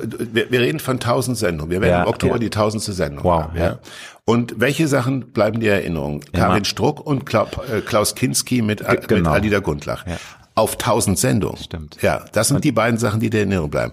Also das ist das eine. Das andere natürlich ist, da würde ich dir gern recht geben. Die Leute kommen heute mit einem Interesse. Das Interesse ist vom also der, der Film muss im Kino laufen. Genau, das die, Buch muss verkauft werden. Das Buch werden, muss verkauft werden, CD, die Konzerttournee äh, muss laufen. Die Leute kommen mit einem Interesse und einer und das ist etwas, was weit, insofern ist ja eine Talkshow nur das Spiegelbild der Gesellschaft, in der sie stattfindet. Das Drama ist, dass wir alle, und jetzt wirst du dich wundern, viel mehr Interesse daran haben an Fitness und Gesundheit. Das stimmt. Denn früher, als ich mit Alida das noch gemacht habe, da ging es teilweise bis morgens um zwei. Und die Leute haben geraucht oh, und sie haben, Schlot. sie haben getrunken und dann kippten sie um zwei Uhr aus dem Sender und waren, und da ging es noch in irgendeine Kneipe. Ich erinnere mich, da im Grindel war noch eine Kneipe, wo wir mit dem damaligen äh, Chefredakteur Clemens Teichmann noch oft hingegangen sind. Da ging es dann weiter. Ja, ja, aber das hat sich komplett verändert. Und ich glaube auch äh, Partys nach irgendwelchen Filmpreisen waren in den 70er, 80ern, da war ne, so Münchner Filmpreis da oder Bayerischer Filmpreis. Da Der häufigste Satz nach einer Filmpreis. Talkshow ist heute, du, ich trinke noch eine Schorle, weil ich muss morgen früh raus. Diesen Satz, den kann ich mittlerweile gestanzt als Stempel mit Stempelkissen haben. Und natürlich alle, wir trinken weniger Alkohol, wir trinken keine harten Sachen mehr, die Leute rauchen nicht mehr, vielleicht am Wochenende mal eine. Das heißt, wir sind alle sehr viel vernünftiger geworden. Mhm. Also war schon in dem Sinne mehr, früher mehr Rock'n'Roll, würdest du sagen. Also was, was so Feiern angeht, äh, lange out raus sein, draußen sein, Party machen, rauchen, trinken. Ja, glaube ich schon, oder? Ja, das, ja, das stimmt, aber, ja. aber was du hast ja vor allem mhm. berechtigt auch die Skandale, die ja. sogenannten angesprochen. Und da würde ich heute sagen, die Skandale gibt's noch wie heute, es merkt sie noch keiner mehr. Mhm. Was, was meine ich damit? Bei uns gab es einen Gast, der hat ausführlich über Schamlippenpiercing gesprochen. Charlotte Roach war es Charlotte nicht, Roach. Hm, ja. Wenn, wenn Charlotte Roach das vor 20 Jahren gemacht hätte, wäre der Rundfunkrat zusammengetreten. Wären alle der, hyperventiliert. Und die Kirchen, die Mitglieder des Rundfunkrates, die von der Kirche entsandt worden hätten, also es wäre ich, wahrscheinlich bis zum Vatikan. Heute, wenn du das heute machst, gibt's kaum eine E-Mail. Das ist, das heißt, es gibt die Skandale, aber es merkt sie keiner mehr. Ja. Und jetzt kannst du es positiv sagen, wir sind liberaler geworden. Du kannst es negativ sagen, wir sind gleichgültiger geworden. Aber ich, mir brennt jetzt gerade so ein bisschen auf der Zunge, dass ich glaube, dass es sicherlich Prominente gibt, die manchmal vielleicht auch eine Einstellung oder politische Meinung haben, die nicht äh, so im Mainstream passen. Damit meine ich nicht, dass sie sich als rechtsradikal outen, aber dass sie vielleicht eine unbequeme Meinung, dass sie trotzdem zurückschrecken, die in einer Talkshow offen Kunst zu tun, weil sie halt wissen, dass es dann schnell auch einen Shitstorm geben könnte. Oder würdest du da widersprechen? Nein, weil das, das spielt ist, eine Rolle. Spielt eine Rolle. Ne? Es ist schon auch kontrollierter ähm, geworden, glaube ich, weil viele wissen halt, dass es heute sehr schnell durch soziale Medien dann über Twitter und dann hast du gesehen, in der Talkshow hat dir das gesagt, das ist ja unerhört und dann gibt's einen riesen Alarm und Ey, das verstehe ich bis heute nicht. Hm. Äh, manchmal schaue ich mir, ich betone manchmal schaue ich mir an, was die Leute während unserer Sendung so bei so Facebook und dann denke ich immer so im Stillen, warum, warum schaltest du eigentlich nicht um? Also ich meine, wenn du so alles scheiße findest, also es gibt äh, es gibt den Ausknopf, ja, und es gibt irgendwie noch 40 andere Programme. Warum schaust du uns ja. überhaupt noch zu?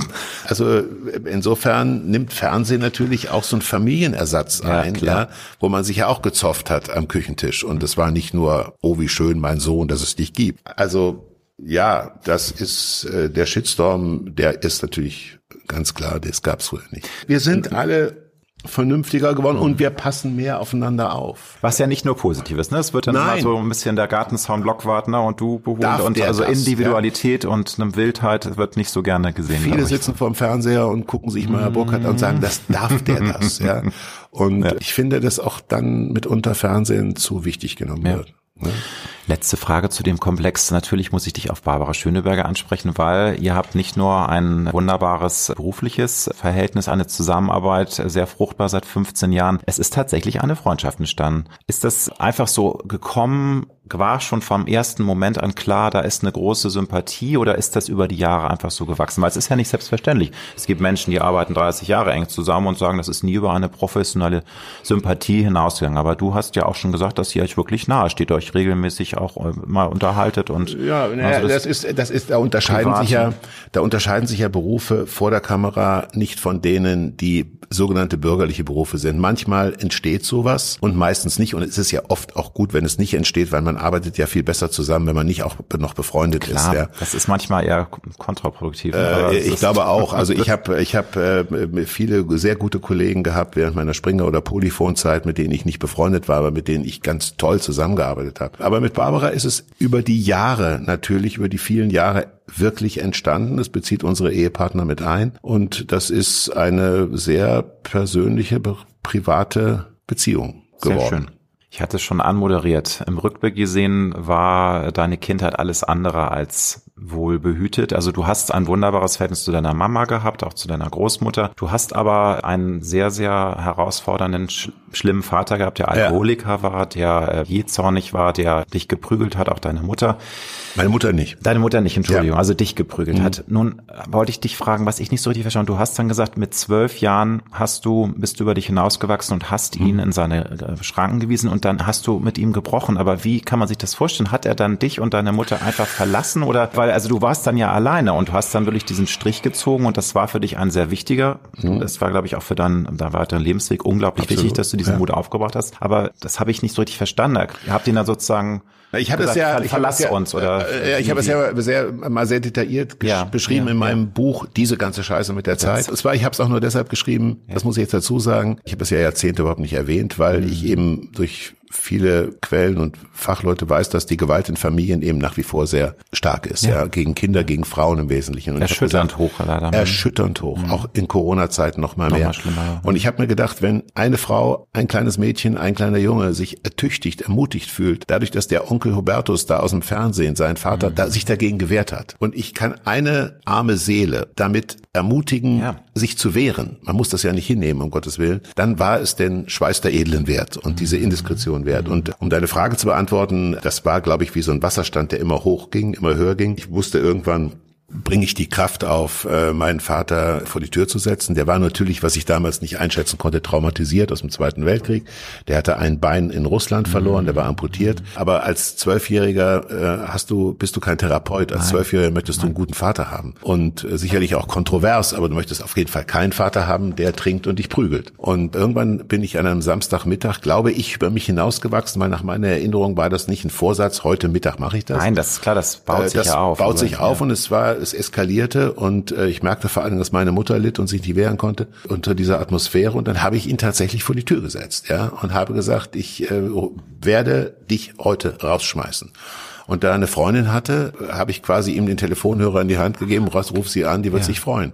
Und dann hat sie ihn auch abgeholt, ja. Und dann habe ich ihn tatsächlich, was bitter ist, also heute muss ich sagen, nach so vielen Jahren habe ich, bereue ich das nicht, weil es war nötig. In dem Moment war es sicherlich bitter. Absolut. nötig.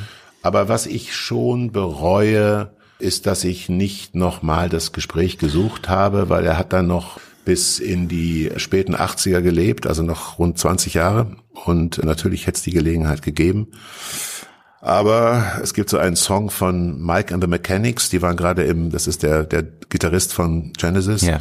Und die haben einen Song gemacht, die das Vater-Sohn-Verhältnis sehr gut widerspiegeln. Das heißt The Living Years. Aus und den 80ern, toller Song. aus den ja. 80ern, ja. Und der beschreibt eben einfach diese, äh, die Bitternis, die zwischen Vater und Sohn sein kann. Und irgendwann ist es zu spät. Irgendwann machst, also such das Gespräch in den Living Years und nicht after he passed away. Ja. Aber du hast in diesen Zeiten auch nie das Bedürfnis gespürt. Du warst noch nicht reif dafür, würde ich dann sagen. Ne? Also weil das ähm, war zu tief die Verletzung auch, glaube ich, und die Wut, weil ich kann, kann das sehr gut nachempfinden, wenn man Ja. also da so verletzt auch wird. Das hinterlässt ja auch äh, Narben. Also du Mhm. hast dann ja auch eine Vaterfigur wahrscheinlich dann auch vermisst in, in den späteren Jahren, gerade als Teenager. Und ähm, aber es Nee. war nee das nicht. Also das, das nicht. Okay. Also sagen wir mal so, ich habe nicht meinen Vater vermisst, sondern ich habe einen tollen Vater vermisst. Ja, das, da gebe ich dir recht. Das, das meine ich. Also natürlich Ja, da nicht gebe ich diesen prügelnden und alkoholisierten Vater, aber das Aber es ist natürlich so, du bist als Kind Betroffener, ja, und irgendwann weicht die Kinderseele der Erwachsenenseele. Das ist, sollte zumindest unter aller Bestreben sein, dass man irgendwann nicht mehr als Kind durchs Leben geht. Gibt ja viele,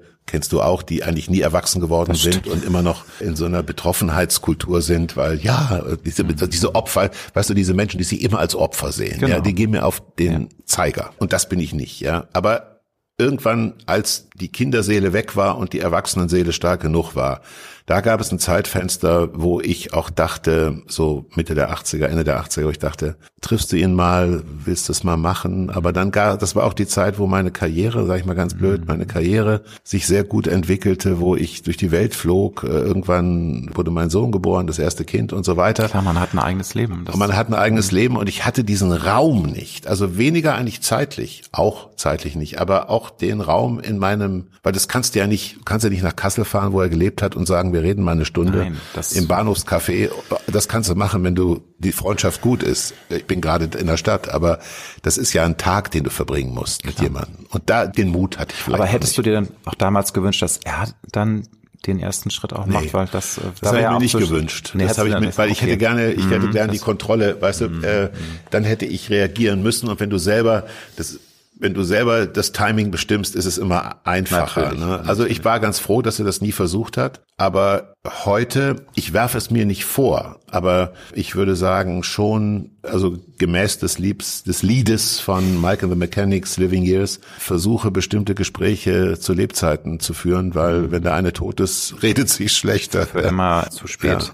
Gestatte mir noch ähm, eine letzte sehr persönliche Frage, aber trotz dieser schlimmen Erfahrung, war denn da trotzdem auch ein, ein, Lieb, ein Gefühl der Liebe für deinen Vater oder war das fast nicht möglich, weil er eben traumatisiert war, weil er dir nie Liebe geschenkt hat, dich nie so richtig mal in den Arm genommen hat oder gab es da schon ein Zart- schon. schon? Als ich klein war schon, da hatten wir auch so ein Ritual zum Beispiel, dass wir ab und zu einmal die Woche in so einen Gasthof gingen und ich trank eine Bluna und er ein Bier. Da, als ich so vier, fünf, sechs, sieben, acht war, dann war es noch, glaube ich, erinnere ich da vieles Gutes. Aber ich glaube, nach dem Moment, wo die Ehe meiner Eltern auch in so eine Kippphase ging und er eine Freundin hatte und der Alkoholismus zunahm und da war ich wohl so seit meinem neunten Lebensjahr, zehnten, elften, zwölften Lebensjahr, war das, wurde das immer schwieriger. Deine Schulzeit war auch nicht die allerschönste. Horror. Horror, ne? Also du hast es mal als äh, vergeudete und angsterfüllte Zeit beschrieben. Ja. Wenn du jetzt den Rückblick mal da auf diese Zeit schaust, was war denn da besonders schlimm? Lag es daran, dass du dem Druck nicht äh, mochtest oder warum war das so schrecklich? Weil du hast eine so tolle Karriere hingelegt und da könnte man ja auch annehmen, ja, du warst auch schon in der Schule irgendwie ganz ehrgeizig, hast Gas gegeben. Deutsch ne? und, und, Geschichte war ich gut. Deutsch und Geschichte war ich gut und Englisch ging es auch einigermaßen. Ich glaube, du bist du kein Mensch, der so diesen Druck aus oder was, was ja, ich glaube, ich würde heute eins sagen. Ja. Natürlich dieses kaputte Elternhaus, ja. einhergehen mit dem prügelnden Vater. Also ich hatte einen Lehrer, damit du mal so das Gefühl hast, welche Pädagogen damals noch im humanistischen Gymnasium, dem FG in Kassel unterwegs waren, Friedrichs Gymnasium.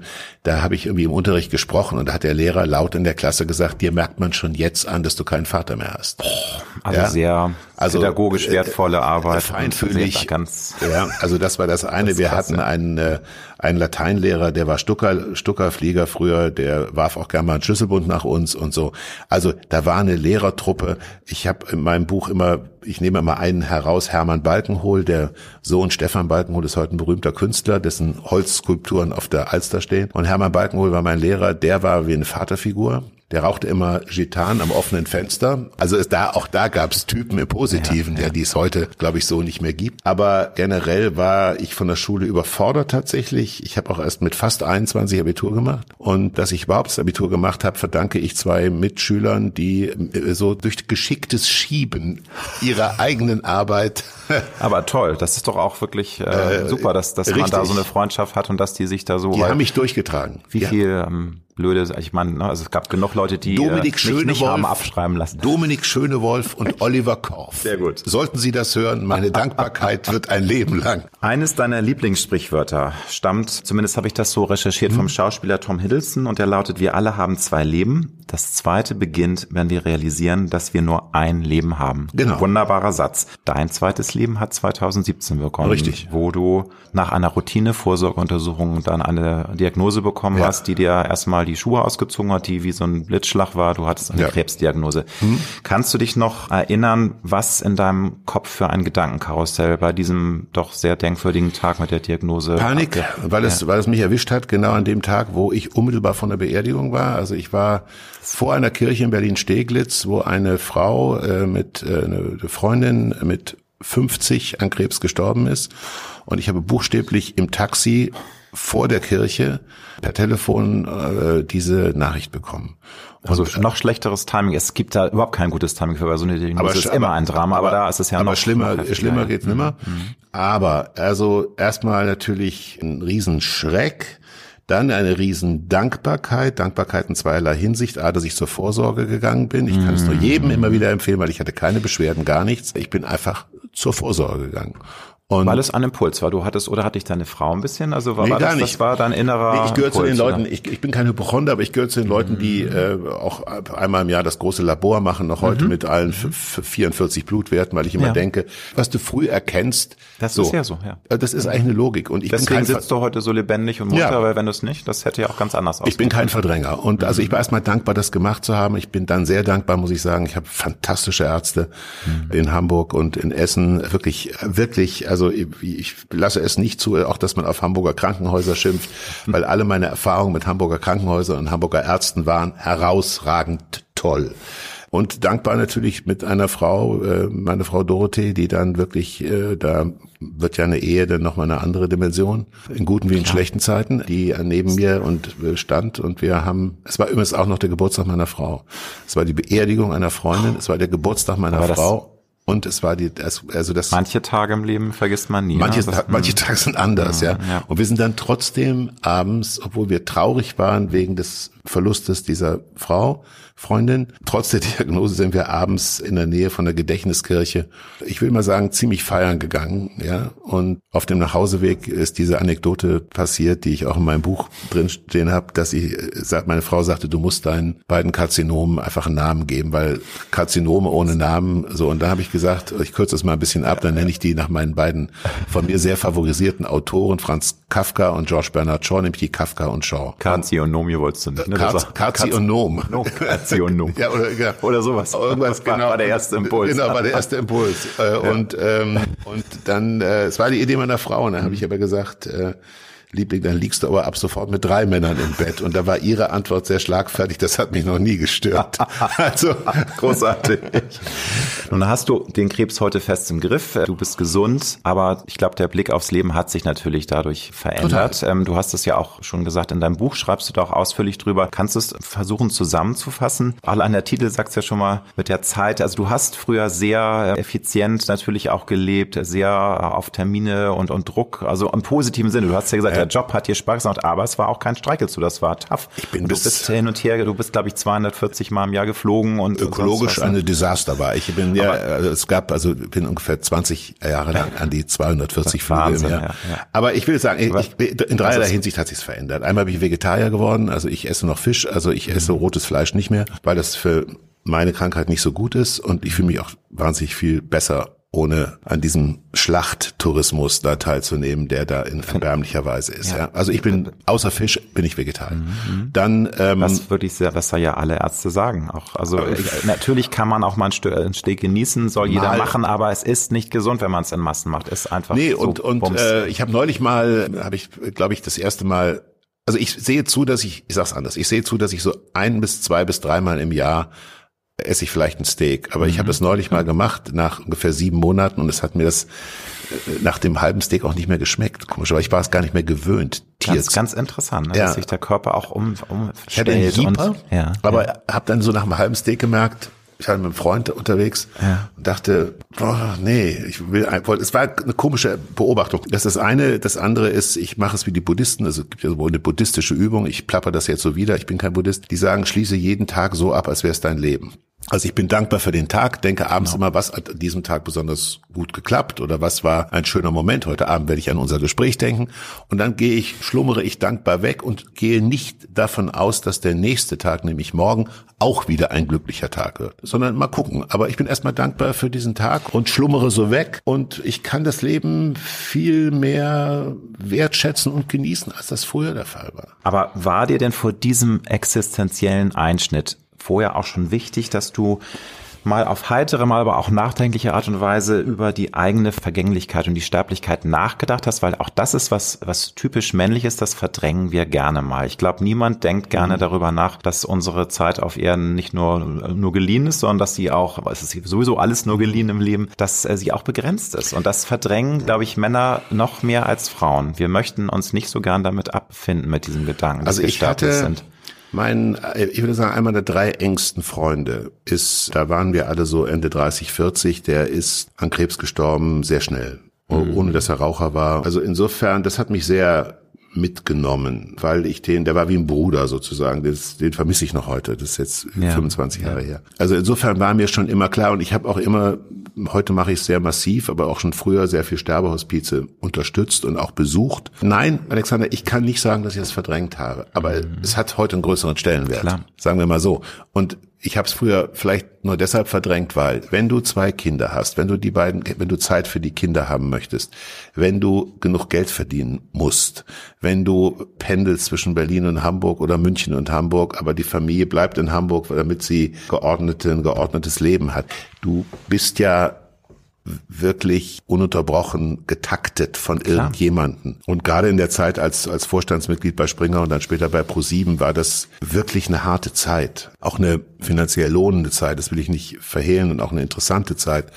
Aber wenn du so getaktet bist, bist du ganz froh, wenn du nicht zum Nachdenken kommst. Nein, und nochmal, es ist ja auch menschlich natürlich. Wir alle lieben ja das Leben und möchten das äh, wir wollen nicht sterben. Wir möchten nicht sterben, aber äh, es ist nun mal eines sicher im Leben, das nicht sicher ist und dass wir alle sterben werden. Ist es denn vielleicht dann auch für dich wichtig, dass äh, man in Anführungsstrichen eine freundschaftliche Beziehung zum Thema ja. Tod und Sterben hat? Weil das finde ich in anderen Kulturen so äh, schön. Gerade also in der mexikanischen Kultur, da gibt's dann den Tag der Toten und in mit Wien. den Genau, also das finde ich ja. was sehr inspirierendes. Ja. Da habe ich auch schon häufig mit anderen äh, Gästen äh, dieser Show gesprochen, dass es so schade ist, dass wir, natürlich ist der Tod auch was sehr Ernstes, aber wir sollten uns ein bisschen versuchen, lockerer zu machen, weil dann ist es ja auch viel leichter, mit diesem doch schweren Thema umzugehen. Deswegen auch dieses freundschaftliche ja. Beziehung zum Tod. Ist das seit 2017 für dich leichter oder man will ja auch nicht morbide werden, ne? man will ja auch nicht die ganze Zeit über, über das Thema denken. Dafür ist das Leben ja auch viel zu kurz ja, ja. und so.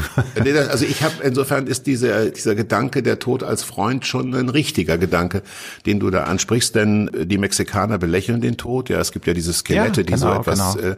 äh, äh, Großes äh, Festivitäten sind da, glaube ich, ne? einmal im Jahr. Also das ist In Wien gibt es kaum ein altes Wiener Trinklied, wo nicht der Tod vorkommt, äh, ja, oder der Friedhof. ja, also immer der Tenor, bevor es auf den Zentralfriedhof geht, trinkt man noch ein Glasl Wein und das finde ich auch immer schön. Ja, also ich denke jetzt nicht ununterbrochen drüber nach, aber ich habe einen gewissen Respekt vor dem Thema, bist du gesund oder nicht gesund? Ich habe gerade wieder ein Check-up gemacht. Da bist du immer ein bisschen nervös, bis der Arzt dich Natürlich. anruft. Ja, und allein das schon ruft dir permanent in Erinnerung, die Nummer ist nicht endlos. Und gleichzeitig, wenn ich dann so die Rolling Stones sehe, die ich mir vor einiger Zeit mit meiner Frau, wir sind extra nach Barcelona geflogen und haben sie da im Olympiastadion in Barcelona toll. gesehen bei untergehender Sonne oder Tina Turner, die jetzt leider gestorben ist. Aber, Leider.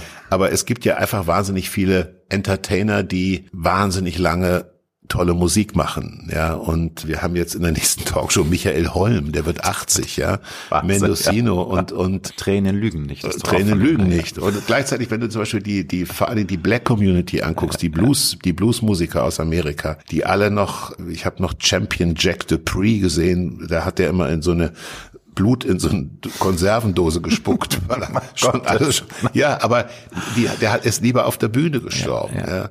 Ich, ja, also ich habe das Gefühl, mehr denn je, es ist eine endliche Veranstaltung, aber das fördert eher meine Lebensfreude, als dass sie die Lebensfreude reduziert. Das ist ein guter Übergang, weil wie schaffst du es denn? Du, dein Leben hat wahnsinnig viele Highlights, aber du hast eben auch ganz schön viel Kummer ertragen müssen. Du hast Herausforderungen meistern müssen. Wie hast du es geschafft, trotzdem lebensfroh, humorvoll, optimistisch immer zu bleiben? Weil es gibt Menschen, die wären, glaube ich, schon auch äh, an, allein an deiner Kindheit, wären die zerbrochen, wären vielleicht selber dann irgendwann Alkoholiker geworden. Ja. Das ist wahrscheinlich auch eine Lebenseinstellung. Es ist eine psychische Stärke, die man mitbringt, weil man so ist. Aber wie hast du es geschafft, dass du immer wieder sagst, ich will mir Also dadurch ich hau dir wieder ein Zitat um die Ohren, die von mir sehr geschätzte Erika Pluha, ehemalige Burgschauspielerin, Autorin aus Wien, die ihrerseits die ihre einzige Tochter verloren hat, die sie hatte und auch zwei Lebenspartner verloren hat, weit bevor die beiden Lebenspartner alt wurden.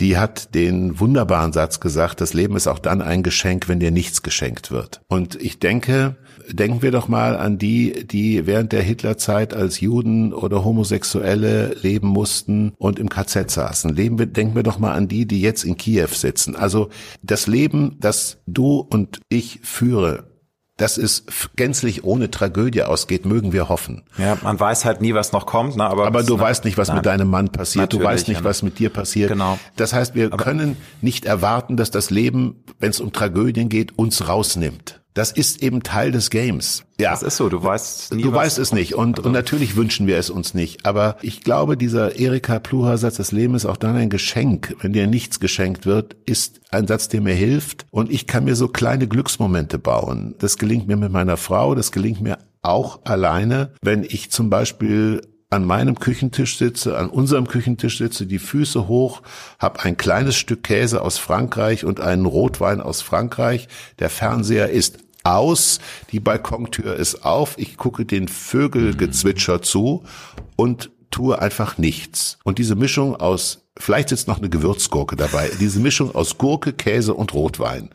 Blick raus in die wunderbaren Bäume, da bin ich glücklich. Egal, fast egal, was sonst um mich herum ist. bedarf manchmal nicht so viel, ne? Nee. Wie du schon sagst. Ja. Schönes Glas Rotwein, Käse, Herrlich. Schönes Ja. Wetter. Ziehst du es denn heute konsequent durch, nur noch Dinge zu machen, auf die du wirklich Lust hast und die dir Spaß machen? Weil das ist natürlich im Leben auch nicht immer möglich. Auch in einem Beruf, der einen ausfüllt, da sind auch Dinge bei, die du sicherlich auch vor 20 Jahren nicht gerne gemacht hast. Sie waren nötig, aber das waren Dinge, die man lieber beiseite schiebt. Hast du heute die Freiheit und auch den Willen, nur noch Dinge zu machen, auf die du Lust hast? Ja.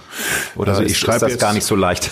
Doch, nein, ich würde das bejahen, weil das ist etwas, also ich, ja, also ich mache die Dokumentation, jetzt eine über den Elbtunnel oder ich bin wieder mit dem Bädeker Reiseführer unterwegs. Das kommt im August jetzt im NDR und das andere im Juli. Ich schreibe ein neues Buch. Ich darf mit Barbara moderieren. Ich äh, mache den Podcast sicherlich noch bis Ja. nächsten Sommer. Danach gucken wir mal. Also ja, ich, das kann ich sagen. Ich würde nicht zu einer Sache Ja sagen, die mir aus welchen Gründen auch immer nicht gefällt. Und mhm. da bin ich eben froh, weil ich meine Piepen zusammengehalten habe. Ich habe nicht in irgendwelche Altbauten in Schwerin investiert, irgendwelche Bauhahnmodelle. Das ist auch ein Beispiel. Oder äh, habe mir nicht irgendwie einen Porsche gekauft, wo ich dann gemerkt habe, huch, das Finanzamt kriegt ja auch noch 50 Prozent von dem, was ich mhm. rein. Ich habe irgendwie ein ganz gesundes Verhältnis zum Geld gehabt, was mein Vater übrigens gar nicht hatte. Vielleicht liegt's daran. Und insofern diese Unabhängigkeit. Und zwar, ich bin aber auch sagen, ich bin so glücklich im Moment in dieser Lebensphase, wie ich noch nie in meinem Leben war, weil ich das Gefühl habe, ja, ich habe Konflikte in meiner Umgebung, über die ich jetzt auch nicht reden möchte.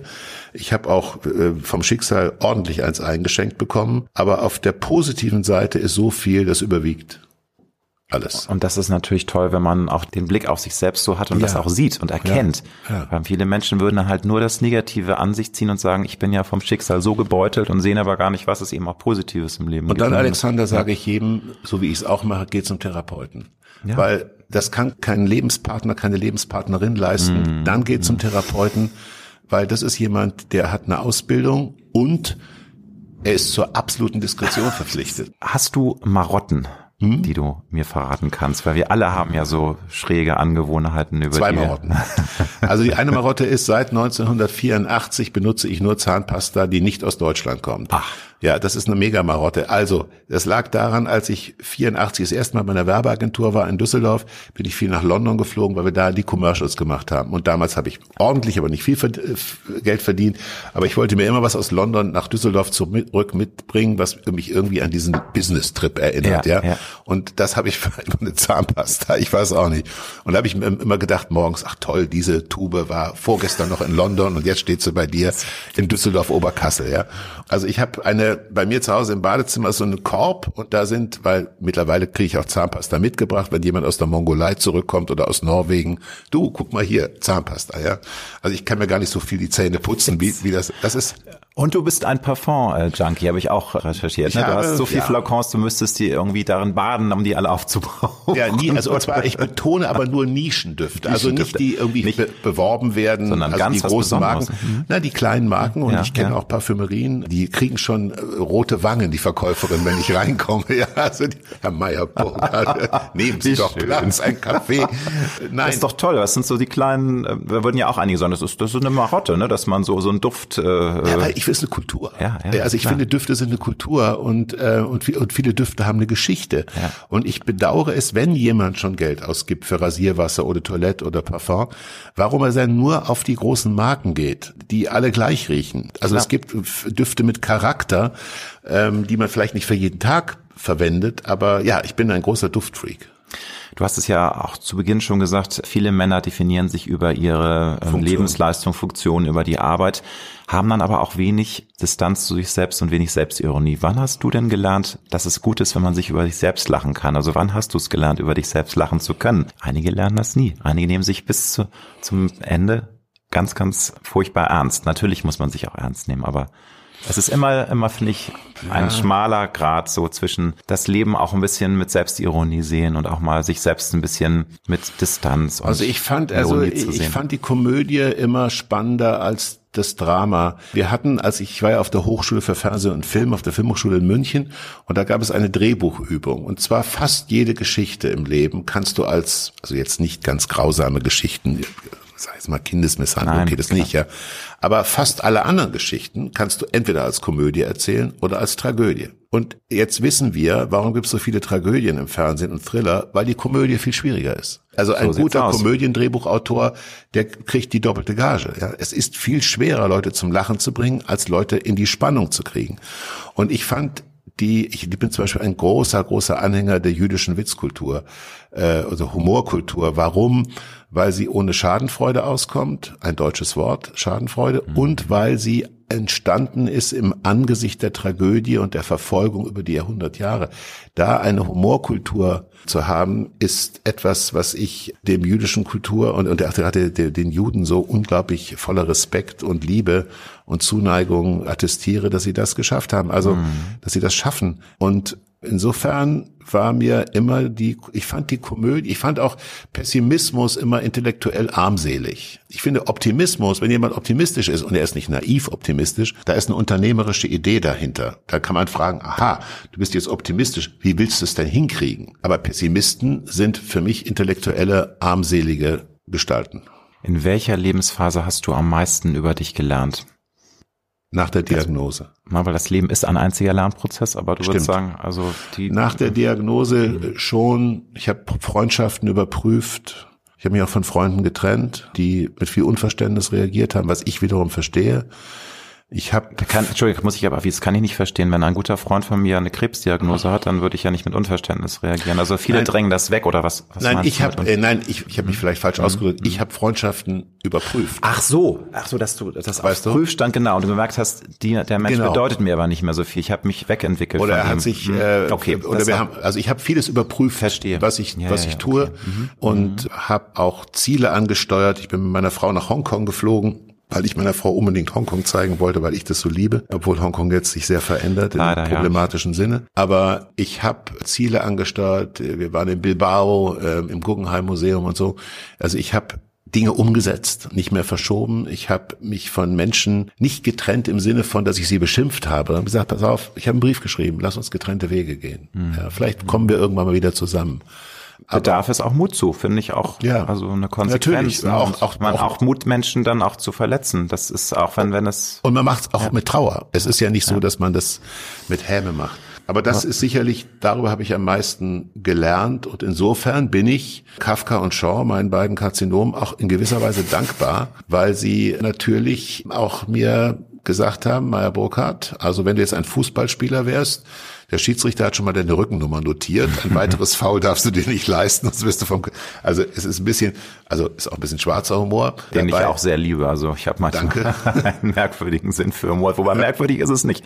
Man stößt manchmal auf Unverständnis bei anderen Menschen, dass man anfängt zu lachen. Nein, wir passen ja so aufeinander auf, dass jetzt Humor politisch korrekt Genau, sein muss. das- Und Humor lebt ja von der Verletzung von Grenzen. Also Allein das wäre ein Thema für einen eigenen Podcast. absolut, diese, dieses, absolut. Äh, gibt es ein Lebensmotto? Gibt es ein Credo, das dich immer wieder im Leben begleitet hat und wo du sagst, das ähm, ist ein kleiner Satz, der einen kleinen Ja. Teil des Lebens für mich zusammenfasst, weil es ist natürlich viel größer das Leben. Man kann nicht ein Leben mit einem Credo irgendwie beschreiben, aber es gibt, finde ich, schon ganz kluge Sprich, Sprich Ja, es gibt eins von meinem Dichtergott, Rainer Maria Rilke, dem ich jedem Hörer, Hörerin nur ans Herz legen kann. Und der hat gesagt, das ist ein bisschen verstiegen, aber ich liebe diesen Satz, du musst das Leben nicht verstehen, dann wird es werden wie ein Fest. Du musst das Leben nicht verstehen. Dann wird es werden wie ein Fest. Äh, Zitat Ende. Warum mag ich's? Weil es, eigentlich sagt er, vertrau dich dem Leben an, versuch es nicht dauernd zu verstehen, zu analysieren, sondern nimm es, wie es kommt und mach dann daraus mal mehr, mal weniger ein Fest. Ja, das, so interpretiere ich Rilke. Und das finde ich eigentlich einen sehr schönen Gedanken. Du musst das Leben nicht verstehen, wird es wieder mehr ein Fest. Welchen guten Rat würdest du dem 18-jährigen Hubertus mit auf den Weg geben für sein Leben, was ja noch vor ihm liegt? Ähm, Er ist jung, wild, abenteuerlustig. Hättest du jetzt Verwende viel Zeit darauf herauszufinden, was du möchtest. Und nicht, was dein Vater möchte, nicht, was deine Mutter möchte, nicht, was der Berufsberater möchte für dich, sondern geh mal, mach mal eine große Wanderung in den Pyrenäen oder im Wald oder bei dir im Stadtpark, aber mach eine richtig große Wanderung und komm zurück und finde mal so eine Idee, was könnte es denn sein? Ist es Gastronomie? Ist es Weltreise? Ist es Juristerei? Ist es vielleicht auch mal zehn Jahre als naiver Maler in Nizza auf der Straße? Aber versuche herauszufinden, was du möchtest. Und das ist schon schwer genug. Und füge dich nicht so in gesellschaftliche Verabredungen.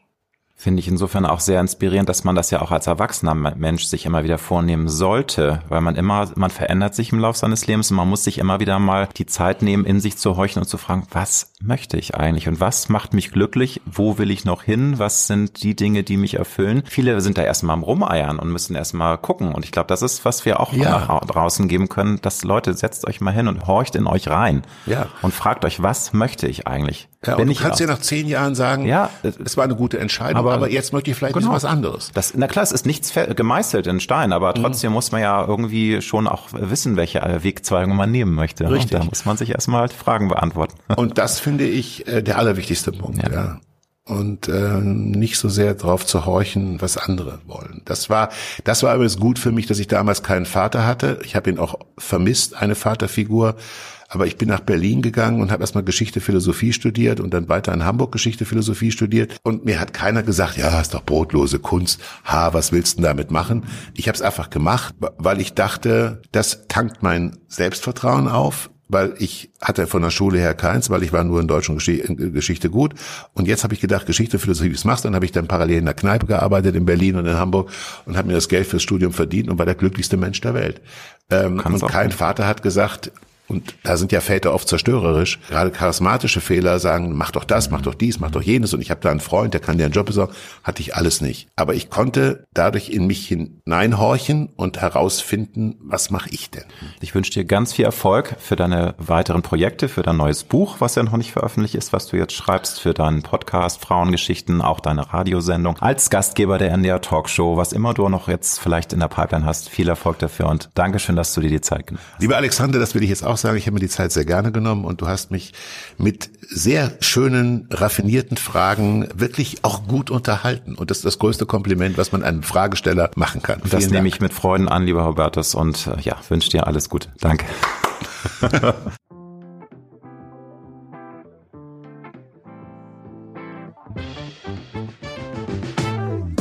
Das war Road to Glory. Wir hoffen sehr, dass es dir gefallen hat. Wenn du auch zukünftig keine Folge verpassen möchtest, dann abonniere jetzt diesen Podcast. Wir freuen uns, wenn du ihn weiterempfiehlst und auf Apple Podcast bewertest. Du hast Anregungen oder Vorschläge für zukünftige Gäste? Dann schreibe bitte an mail at alexander-nebe.com. Bis nächste Woche.